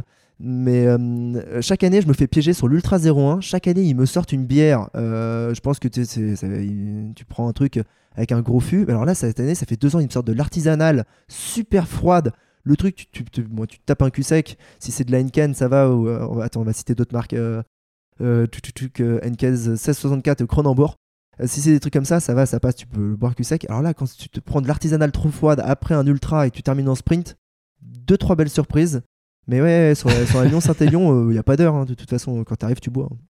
Et for Pete C'est dans l'air Trop tôt. Bah, en fait, je m'étais. Jamais 304, c'est un adage ça ou pas? Bah, c'est ce que je me suis dit. Je me suis dit jamais 203, mais jamais 304, ça le fait pas. Après, euh, la problématique que j'ai, c'est qu'il y a une course qui s'appelle Cape Town, euh, l'Ultra Trail de Cape Town, qui est généralement à peu près en même temps en Afrique du Sud, que j'aimerais bien refaire parce que euh, je l'ai vécu en 100 km et maintenant elle existe en 100 miles. Le défaut, c'est que c'est début décembre et que cette année, j'ai quand même prévu encore de beaucoup me déplacer, donc je suis pas sûr d'avoir assez de congés pour pouvoir le faire. Donc c'est peut-être par défaut de congé que je vais, que je vais retourner sur la Saint-Élion ou sur la Lyon-Saint-Élion, je sais pas. Et peut-être que je sais pas encore. Je sais pas encore si j'ai envie de le vivre accompagner des potes, peut-être le refaire comme ça, accompagner des potes et, euh, et euh, le, le faire tranquille. Ou sinon, est-ce que je vais pas être dévoré quelques jours avant et me dire, allez, vas-y, euh, tu, tu vas retenter la gagne Je sais pas encore. Je sais pas encore. Alors que euh, il y a quelques semaines, c'était non, non, on laisse, on laisse la gagne à quelqu'un d'autre. Je suis déjà à me dire, euh, peut-être que ça va arriver. Quoi. Alex, merci pour ce beau tour du jardin de ces six courses épiques. Depuis euh, 2021, il y en a un, certain nombre, elles sont intenses. Vous Exactement. avez bien, bien vécu et beaucoup de choses, beaucoup de scénarios très différents. C'est ça que tu viens chercher aussi et c'est ça qu'on prend euh, plaisir à écouter. Euh, Qu'est-ce que tu retiens là globalement de, cette année? C'est l'heure des bilans, là, on est le 26 décembre. Les choses sur lesquelles toi tu as avancé, tu as le sentiment d'avoir euh, progressé? Est-ce qu'il y a encore des choses sur lesquelles tu n'as pas été pleinement au rendez-vous et tu vois des, pistes d'optimisation, comme on dit en entretien RH de fin d'année? Non, mais qu'est-ce qui, a été une réussite cette année pour toi? Et puis qu'est-ce qui pourrait s'écrire différemment l'année prochaine idéalement? Euh, je suis content parce que j'ai réussi à m'améliorer sur les trucs où j'avais envie de m'améliorer en 2020 et 2021. J'avais détecté qu'il y avait deux trucs sur lesquels je devais m'améliorer. C'était un, mon, ma, gestion de, de, de mon alimentation et de, de ce que je bois et ce que je mange en course et de comment et à quel moment je le prends. Euh, Là-dessus, maintenant, je, c'est bon, j'ai trouvé ma recette. Euh, je l'ai trouvée. Donc ça, ça, je suis très content. Et euh, l'autre truc sur lequel je voulais absolument m'améliorer, c'était euh, en descente. Euh, vraiment le tout bête euh, de pouvoir mieux courir en descente, aller plus vite, moins me fatiguer. Je me suis retrouvé cette année à gagner des courses grâce à la descente, et, euh, alors que c'était pas mon point fort. Et c'est en train de devenir bizarrement presque plus un point fort qu'un point faible. Comment tu l'as bossé ça? C'est de la descente? À nouveau, on Bah, est je à Vincennes, à, à portée de main, c'est pas le dénivelé qui, qui nous tue. Ah ben, en fait, je pense que ça se prépare pas à Paris. hein, c'est tout simple. C'est euh, pour pouvoir euh, s'améliorer, il faut en faire le maximum possible. et Il faut le faire le maximum possible en montagne. Et euh, la, la descente, en fait, c'est deux choses. C'est l'appréhension de tomber et d'aller vite. Et donc, il faut vivre de la technicité. Il faut, en- il faut en bouffer pour pouvoir, pour que ça, ça devienne de plus en plus normal. À Paris, c'est impossible de, s'y entraîner. Euh, Ça n'existe pas de, de, de- de descente qui fasse plus de 100 mètres de dénivelé. euh, Et, qui sur un terrain qui soit technique en plus, ça n'existe pas, euh, encore on, moins. on a beau se l'inventer, euh, ça, ça, ça marche pas. Donc non, c'était en fait, il a fallu deux ans Donc ou trois ans délibérément aller travailler plus ça en montagne? Délibérément, en fait, c'est le la volume de course et le volume de course ailleurs qui m'a fait que, euh, que j'ai appris là-dessus. Donc c'est ces deux aspects que j'ai encore euh, bien appris. Le, ce que je dois pouvoir encore améliorer, euh, qu'est-ce que je peux encore améliorer? Si peut-être essayer de prendre une course au sérieux. Je les prends de moins en moins au sérieux. Et, et plus ça va, là, je me suis rendu compte sur l'UTMB cette année, à 20 secondes du départ, il y a tout le monde qui est ultra tendu, ultra stressé, ultra concentré peut-être euh, sur la course. Moi, je suis en train d'insulter, enfin d'insulter, d'appeler, euh, euh, Balladur à la fenêtre, de lui faire des grands signes. je suis mort de rire, je me retourne et je fais une blague. Et donc, je prends pas assez le truc au sérieux et ça doit pouvoir, ça, me joue des tours. Ça me joue des tours en termes de, de performance. Donc, si ce que je veux faire, c'est améliorer la performance, il faudra peut-être que je prenne des courses au sérieux. Est-ce que je vais réussir à prendre l'UTMB ou la Diag au sérieux cette année en 2023 Je sais pas. Et tu dis si tu veux améliorer tes performances, il y a cette question-là aussi? Ouais, parce que, bah, parce que en fait, euh, bah, si c'est le temps du bilan, moi, le, le, le, le, le temps passe et passe et passe et beaucoup de choses ont changé. mais euh, bah, à la base, j'étais venu, euh, j'étais venu faire mon, mon semi, j'étais pas venu gagner des ultras dans la course à pied. En finir un, déjà, ça a été énorme. En gagner, ça a été énorme. En prendre le départ de 10 courses cette année, en gagner 6, faire des top 10, des top 20 sur l'UTMB, etc. J'ai déjà vécu plus que ce que je voulais faire ou ce que je pensais possible de faire. Je- voilà, c'est bon. J'ai déjà vécu. Je peux mourir maintenant euh, euh, le plus tard possible, comme disait Thierry, mais, mais, euh, mais c'est bon. J'ai- déjà fait le tour du truc. euh, C'était déjà trop bien. Je, je me suis déjà plus qu'éclaté. Ça n'était déjà 2022, c'était déjà que du bonus. Euh, donc euh, euh, prendre du bonus sur du bonus, est-ce que c'est est -ce c'est réellement utile? Est-ce qu'il ne faut pas que je commence à le vivre un petit peu autrement? Donc d'où cette idée de peut-être le vivre euh, sans me, me- me dire que la performance la- le, le- le seul indicateur de est-ce que j'ai bien vécu mon année. Quoi. Donc euh, peut-être le, faire un petit peu plus en kiffant. Est-ce que est-ce qu'il faut que je me raisonne à me dire que le, cette UTMB ou cette Diag ou peut-être une autre cette année doit être euh, une course euh, à prendre au sérieux? Pff, Je suis pas sûr quand même parce que c'est tellement, tellement cool de faire un UTMB top 20 alors que tu es en train de, rigoler sur baladure ou de t'amuser au milieu de la course.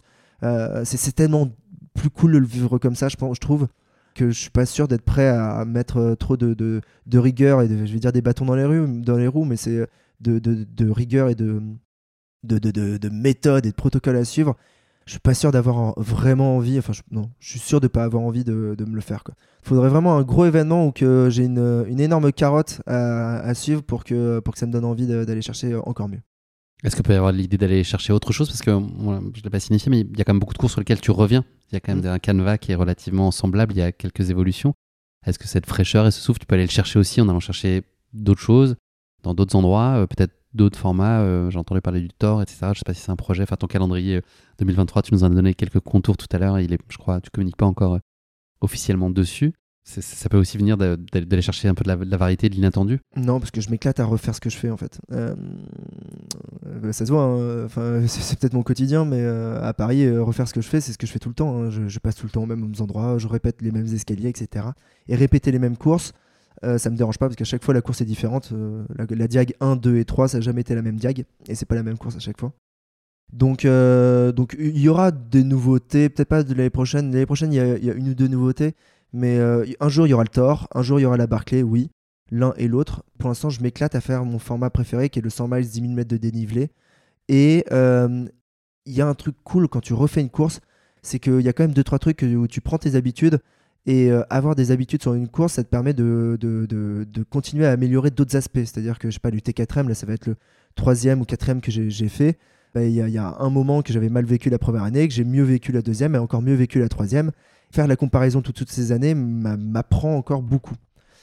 Est-ce que aller chercher d'autres nouveautés euh, me, me permettrait de me rechallenger? Non, parce que, euh, parce que s'améliorer sur, euh, sur quelque chose qu'on connaît déjà, je trouve que c'est- tout autant nouveau euh, à chaque fois. Donc, euh, me refaire là mon quatrième UTMB ou mon cinquième, putain, je sais même plus, ça y est.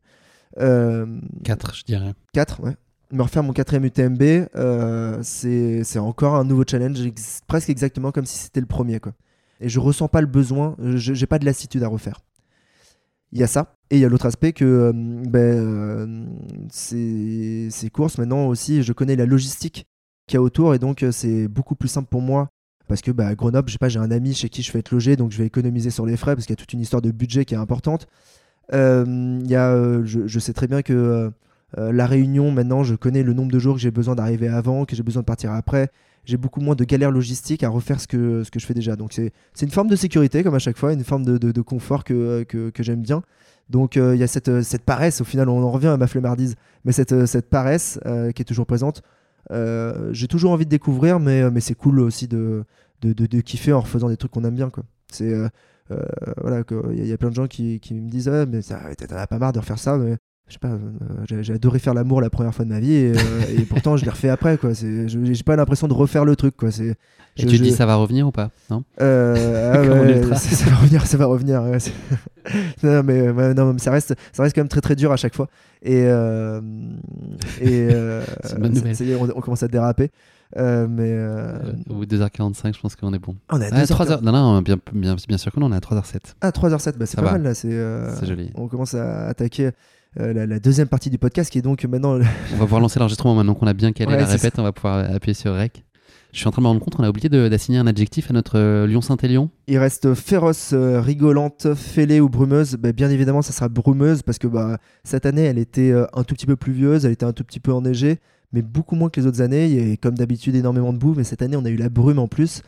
Et euh, qui rend ce truc à peu près génial où tu te retrouves euh, sur le sommet d'une colline, tu vois pas à un mètre devant, tu vois pas un mètre sur les côtés, tu ne vois pas de balisage, et donc euh, tu, n'es même, même plus sur un sentier, tu es sur, euh, sur, un, champ. Et donc tu cours un petit peu dans le néant, et c'est un petit peu ça de temps en temps. Et ce que j'aime bien, c'est donc que tu, n'as vraiment aucune idée de ce que tu es en train de faire.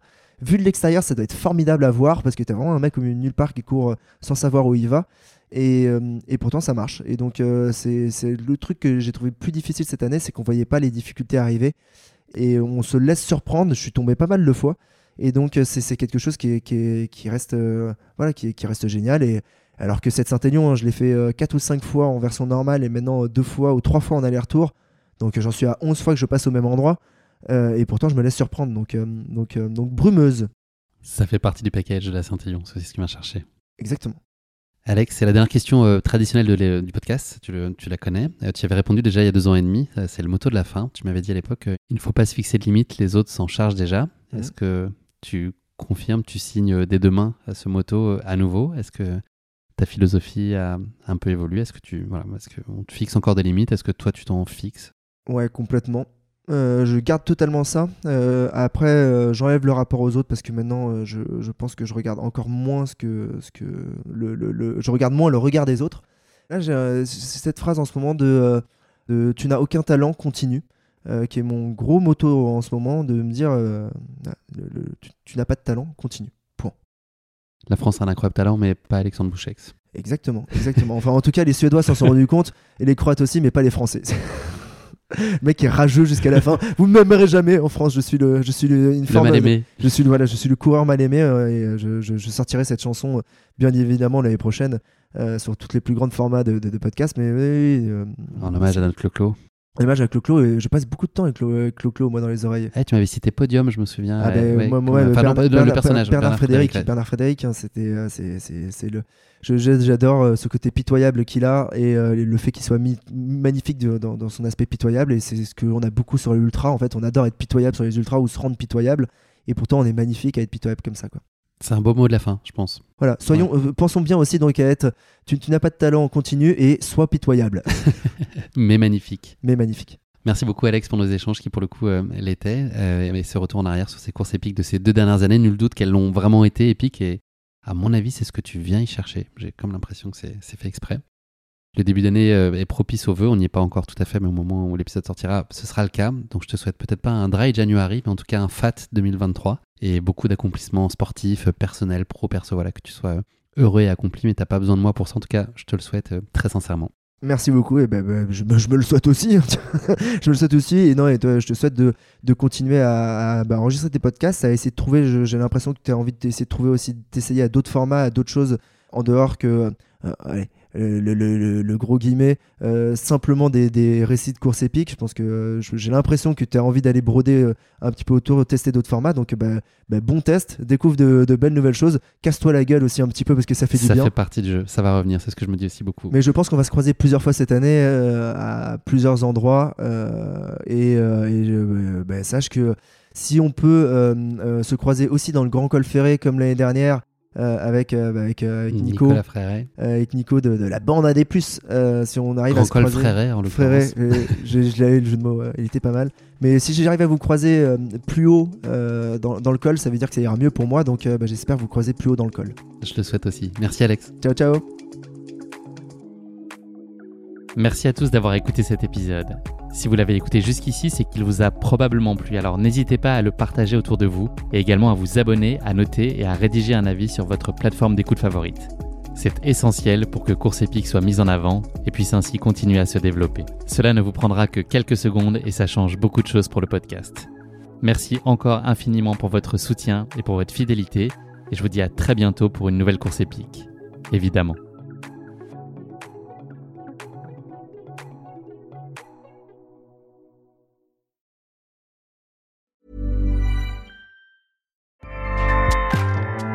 ACAST powers the world's best podcasts. Here's a show that we recommend. Hi, I'm Jesse Cruikshank. Jesse